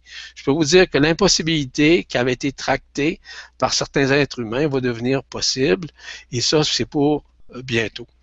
Évidemment que nous devons garder cet équilibre est fondamentale à l'arrivée de ces nouvelles énergies, ces nouvelles révélations en ce moment même. Parce que cette nouvelle voie de la lumière va faire en sorte que nous serons enfin euh, libérés. Donc, c'est de garder cet équilibre avec la lumière, de ce que nous rayonnons nous-mêmes à l'intérieur de nous. Parce que nous sommes une émanation de la lumière. Nous sommes un peu, en quelque sorte, comme un, prisme. Vous savez, un, un, cristal, un prisme qui conduit cette lumière dans notre monde intérieur. Nous sommes, en fait, au-delà de nos connaissances, au-delà de nos compréhensions. Nous sommes vraiment des êtres qui sont dans une phase de réunification, de multidimensionnalité. C'est ainsi que l'humanité va voir bientôt, une fois pour toutes, avec leurs yeux de chair, qu'en effet, nous ne sommes pas seuls, mais que nous sommes aussi des êtres euh, de, des univers, des multivers, de la galaxie, de la galaxie, dis-je bien. Donc, je pourrais dire, en d'autres termes, c'est un peu comme une espèce de nouveau miracle de la vie que nous allons vivre très prochainement, ce qui m'a été annoncé ce matin, et que de merveilleuses choses vont se manifester au niveau de notre Terre, qu'on l'appelle Gaïa ou Urantia, peu importe, et que toutes les questions que nous avions, que nous nous posions, là, vont enfin être répondues. Vont enfin, nous allons vivre certaines explications euh, qui vont nous permettre enfin d'être libres. Parce que nous avions nécessairement certaines euh, expectatives, certaines euh, projections vis-à-vis de notre futur. Le futur qui nous qui nous attend, pardon, est dans ce moment présent. Ce n'est pas ce qui a été utopisé. Ce n'est pas ce qui a été révélé. C'est pas du tout. Ça va être différent. Et ces nouveaux événements, ce, grand événement, si je peux appeler ça comme ça, euh, va permettre justement que nous vivrons notre propre chaos intérieur qui peut se manifester dans une certaine mesure à l'extérieur aussi, ça je vous le dis. Mais nous, devons nécessairement euh, respecter tout ce qui va se passer. Nous devons nous lâcher prise là-dessus. On ne doit pas contrôler ça et personne qui va contrôler ça. Il est vrai qu'il va y avoir de la résistance dans ce qui s'en vient très, très prochainement. Et que pour certains, il va falloir nécessairement euh, prendre un recul sur notre vie. Prendre un recul dans le sens que ce face-à-face va permettre justement de renouer plus facilement avec notre intimité intérieure pour pouvoir davantage euh, cesser l'aspect imaginaire de notre vie. Vous savez, tout peut se passer à l'intérieur de nous, mais ça peut se passer, par exemple, dans notre chambre, ce changement. Peut se passer en travaillant, peut se passer devant notre écran de télévision, peut se passer devant l'écran de notre ordinateur, peut se passer euh, vis-à-vis les médias qui vont euh, euh, être, on pourrait dire, épris par cette nouvelle fréquence, ce nouvel événement qui est en train de se préparer à ce que nous le vivions sur un plan systémique et systématique aussi. Donc, nous, nous devons simplement à nous préparer, à l'accueillir, puis à nous abandonner à nous abandonner à la lumière, parce que ce nouveau millénaire qui est entamé va permettre de nous libérer. Un nouveau plan, un nouveau plan est en train de s'instaurer. Donc, on nous invite, c'est ce qu'on me disait aussi, à rester dans la lumière du lâcher-prise, dans la lumière de l'abandon. Parce que ces nouvelles révélations vont créer une dynamique de transformation, de reconnaissance, de nouvelle conscience parce que ce que nous verrons, ça va être concret. Ça va être physique. Ça va être métaphysique aussi. On va pouvoir enfin reconnaître comment fonctionne la métaphysique. C'est là qu'on va comprendre davantage ce que, par exemple, euh, comment, on appelle, Albert Einstein a, parlé quand il parlait de E égale MC au, carré, et comme par exemple aussi l'évolution du de l'élément pi qu'on appelle le 3.1416. Donc, on va comprendre davantage pourquoi on a parlé de ces mécanismes-là et quels sont les liens que nous avons avec tout ça en ce moment même. Et aussi, ce que nous avons, de quelle façon que nous avons été occultés et de quelle façon nous en serons libérés. On va voir ça concrètement. Et cela doit se réaliser en ce moment même. C'est en train de se faire. Mais évidemment que les prochains jours à venir, euh, prochaines semaines, je vous invite simplement à entrer dans votre cœur parce que ces changements-là vont se manifester de différentes façons pour différents individus. Comme je vous ai dit, vous pouvez le vivre autant dans votre cœur, euh, dans votre sommeil, mais vous pouvez le vivre autant devant votre écran de télévision, autant devant votre écran d'ordinateur, autant au niveau des médias. vous savez, il n'y a pas de limite. Parce que lorsque la lumière va se manifester, elle va se manifester à tout le monde, sans exception. C'est de cette révélation-là euh, que nous attendons depuis très, très longtemps, qui est une révélation de libération qu'on appelle le grand événement. Et d'ailleurs, euh, cette semaine, euh, lorsque j'étais avec Richard Glenn, j'en ai glissé quelques mots de ce grand événement que je ressentais très, très fort. Et ce matin, le message que j'ai reçu, ça a été brûle pour point, c'est de, de, de, nous préparer à ça, à accueillir tout ça, ce qui vient, dans les prochains jours, les prochaines semaines, euh, qui est, qui est vraiment imminent. C'est ce que j'avais à vous dire à ce chapitre. Évidemment, à savoir c'est quoi, je viens de vous le dire, ça va être nécessairement la révélation multidimensionnelle de la lumière et qui va faire en sorte que on va voir ce qui avait été occulté sur un plan dimensionnel et aussi de l'autre côté du voile, comment ça se passe et comment ça s'est passé. C'est quoi vraiment notre histoire? Notre histoire systémique, notre histoire multidimensionnelle? Vous savez, il y a des êtres actuels. Je vous ai parlé tout à l'heure des Melchizedek sur la Terre. Ces êtres-là ont un rôle à jouer. C'est un, rôle de réunification, un rôle d'élévation de, conscience, un rôle de révélation aussi dans le sens multidimensionnel. Donc, euh, il y a des gens qui, qui œuvrent actuellement dans différents plans pour œuvrer avec ça, avec des gens, pour leur enseigner, pour les instruire.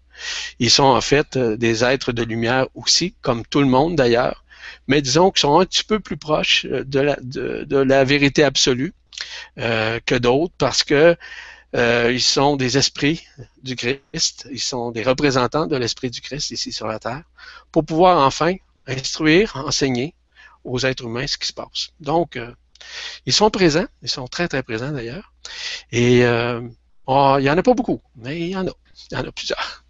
Voilà grosso modo.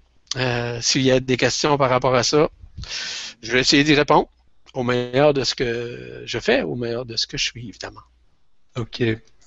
Ben, merci pour, euh, pour tout ça. Euh, bon, le, comme tu dois t'en douter, la, la, la, question la plus souvent posée, c'est quand Quand ça va se produire?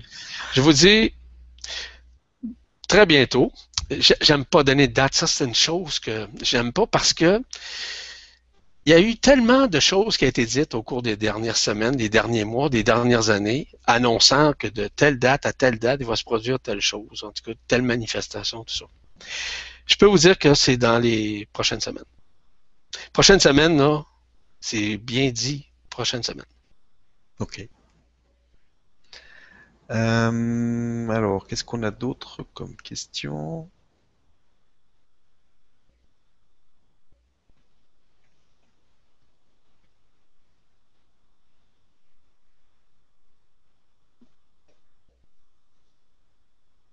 Alors, on a une question ici, juste une petite question. Ai-je raison de penser que le crâne de cristal, entre autres rôles, ont servi de relais entre les hommes et les dimensions supérieures durant la falsification archonte? Hmm. Très intéressant. La raison fondamentale de la présence des crânes de cristal, qui sont des vortex multidimensionnels qui sont en éveil et qui sont placés dans différents endroits sur la Terre, ont permis plutôt à la réunification que nous sommes en train de faire. Ces vortex sont actuellement, allumés, ils sont en effervescence, permettent de nous réunifier à l'intérieur de nous, autant au niveau du cœur, autant au niveau du cœur cristallin de la Terre, autant au niveau du cœur cristallin de notre Soleil, autant au niveau de tout ce qui était nécessairement relatif à Alcyone, tout ce qui est encore relatif aux étoiles multidimensionnelles qui nous accompagnent dans ce processus de, réunification. Donc, grosso modo, c'est ça. les crânes de cristal sont en, effervescence, ils sont des outils extraordinaires qui nous ont été laissés notamment par les Elohim. Et euh, les Elohim euh, nous ont laissé, je pourrais dire, euh, ce grand héritage afin que cette réunification se fasse et cette énergie est en train de se manifester en ce moment même au moment où je parle. Donc, les révélations que je viens de vous faire, il y a des éléments concomitants actuellement qui font en sorte que nous sommes dans cette euh, phase de réunification. Grâce en partie, j'ai bien dit en partie, à l'effervescence de ces crânes de cristal. Est-ce que, je ne sais pas, là, ça fait pas mal longtemps, là. Euh, est-ce qu'on arrête ça là ou on continue, quoi? Oui, oui, oui. On va arrêter là. Je te remercie vraiment beaucoup pour, euh, pour tout ce que tu nous as donné aujourd'hui. tu dois avoir la gorge bien sèche. non, ben je bois, j'ai bu, là, j'ai bu graduellement, là. Ok, c'était vraiment super intéressant. Euh, en tout cas, moi j'ai vraiment apprécié. Il y a beaucoup de messages là qui sont euh, qui te remercient pour tout ce que tu nous donnes euh, aujourd'hui et tout ce que tu nous donnes d'habitude d'ailleurs aussi sur sur la presse galactique, etc. Mhm. Donc vraiment merci beaucoup pour tout ce que tu nous as offert gentiment ce soir. Et bah écoute, je te laisse le mot de la fin si tu veux dire le, dernier mot pour clôturer cette, euh, cette conférence. Merci encore. Merci Stéphane. Premièrement, Stéphane, je, te remercie infiniment pour cette disponibilité, puis aussi tout, euh, on pourrait dire, toute cette organisation que tu as fait euh, dans, dans l'exercice de ça, mais aussi cette réunification. En fait, ce rassemblement de personnes qui sont ouvertes, sont ouvertes du cœur et qui euh, vont permettre euh, nécessairement pour eux-mêmes, dans leur propre essence, de pouvoir se reconnaître et pouvoir renouer. Voyez-vous, pour tous et chacun, euh, nous sommes vraiment bien encadrés. Et je vous dis là, plus que vous l'imaginez. Cette omniprésence, cette omniluminescence qui nous accompagne, cette omnipotence qui nous accompagne en ce moment même va nous permettre, certes, de traverser bientôt le voile.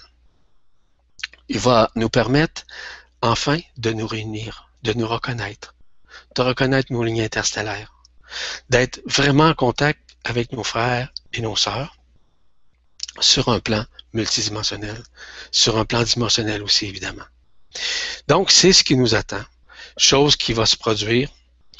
Et, euh, et ça va se produire de façon concomitante avec notre conscience aussi, dans l'accueil, dans le lâcher-prise, je vous le répète.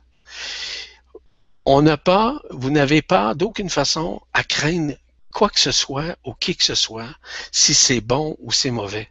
Nous sommes dans cette phase actuellement de révélation. Nous sommes dans cette phase apocalyptique, qui signifie, apocalypse signifie révélation de la vérité absolue.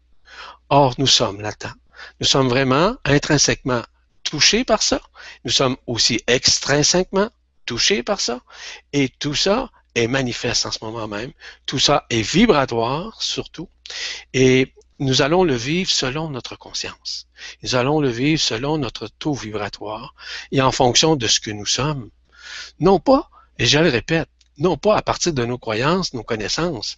Je vous l'ai dit, d'aucune façon, les connaissances, les croyances ne peuvent basculer de l'autre côté. Ce sont des phases de résistance, les connaissances, ainsi que les croyances. Nous sommes vraiment au-delà de ça. À l'intérieur de votre cœur, de notre cœur à tous et toutes, nous avons justement ce savoir intérieur, ce savoir de la création. Nous sommes des créatures divines. Nous sommes des êtres de lumière. Nous sommes des êtres multidimensionnels sur toutes les facettes du terme et dans tous les termes, va de soi. Donc, sur ce, je tiens à remercier chacun d'entre vous de votre présence, de ma présence en votre présence et de votre présence en ma présence. J'ai senti une belle vibration tout au long de cette, de ce partage, si on peut appeler ça de même. Et euh, j'ai ressenti euh, votre amour aussi, votre cœur, j'ai senti vos vibrations aussi se manifester en, évidemment, en mode de se hausser graduellement, ce qui fait en sorte que votre taux vibratoire en a pris un bon coup sur un plan multidimensionnel. Et je vous souhaite le meilleur. Je vous souhaite euh, bonne continuité. Dans cette continuation, de faire en sorte d'être bien avec vous-même et en vous-même. Et faites confiance en vous-même. Faites pas confiance en quiconque. Faites-vous confiance. Faites confiance à ce qui vibre en dedans de vous. Puis faites pas confiance en vos croyances, ni encore en, vos connaissances. Simplement d'écouter votre cœur. Qui vous parle, c'est lui qui, est votre propre vérité. C'est lui qui est votre propre multidimensionnalité. Je vous le rappelle. Sur ce, je vous salue et je vous rends grâce. Merci infiniment. Et merci. Et je me joins à vous encore une fois dans ma présence, à votre présence. Salutations.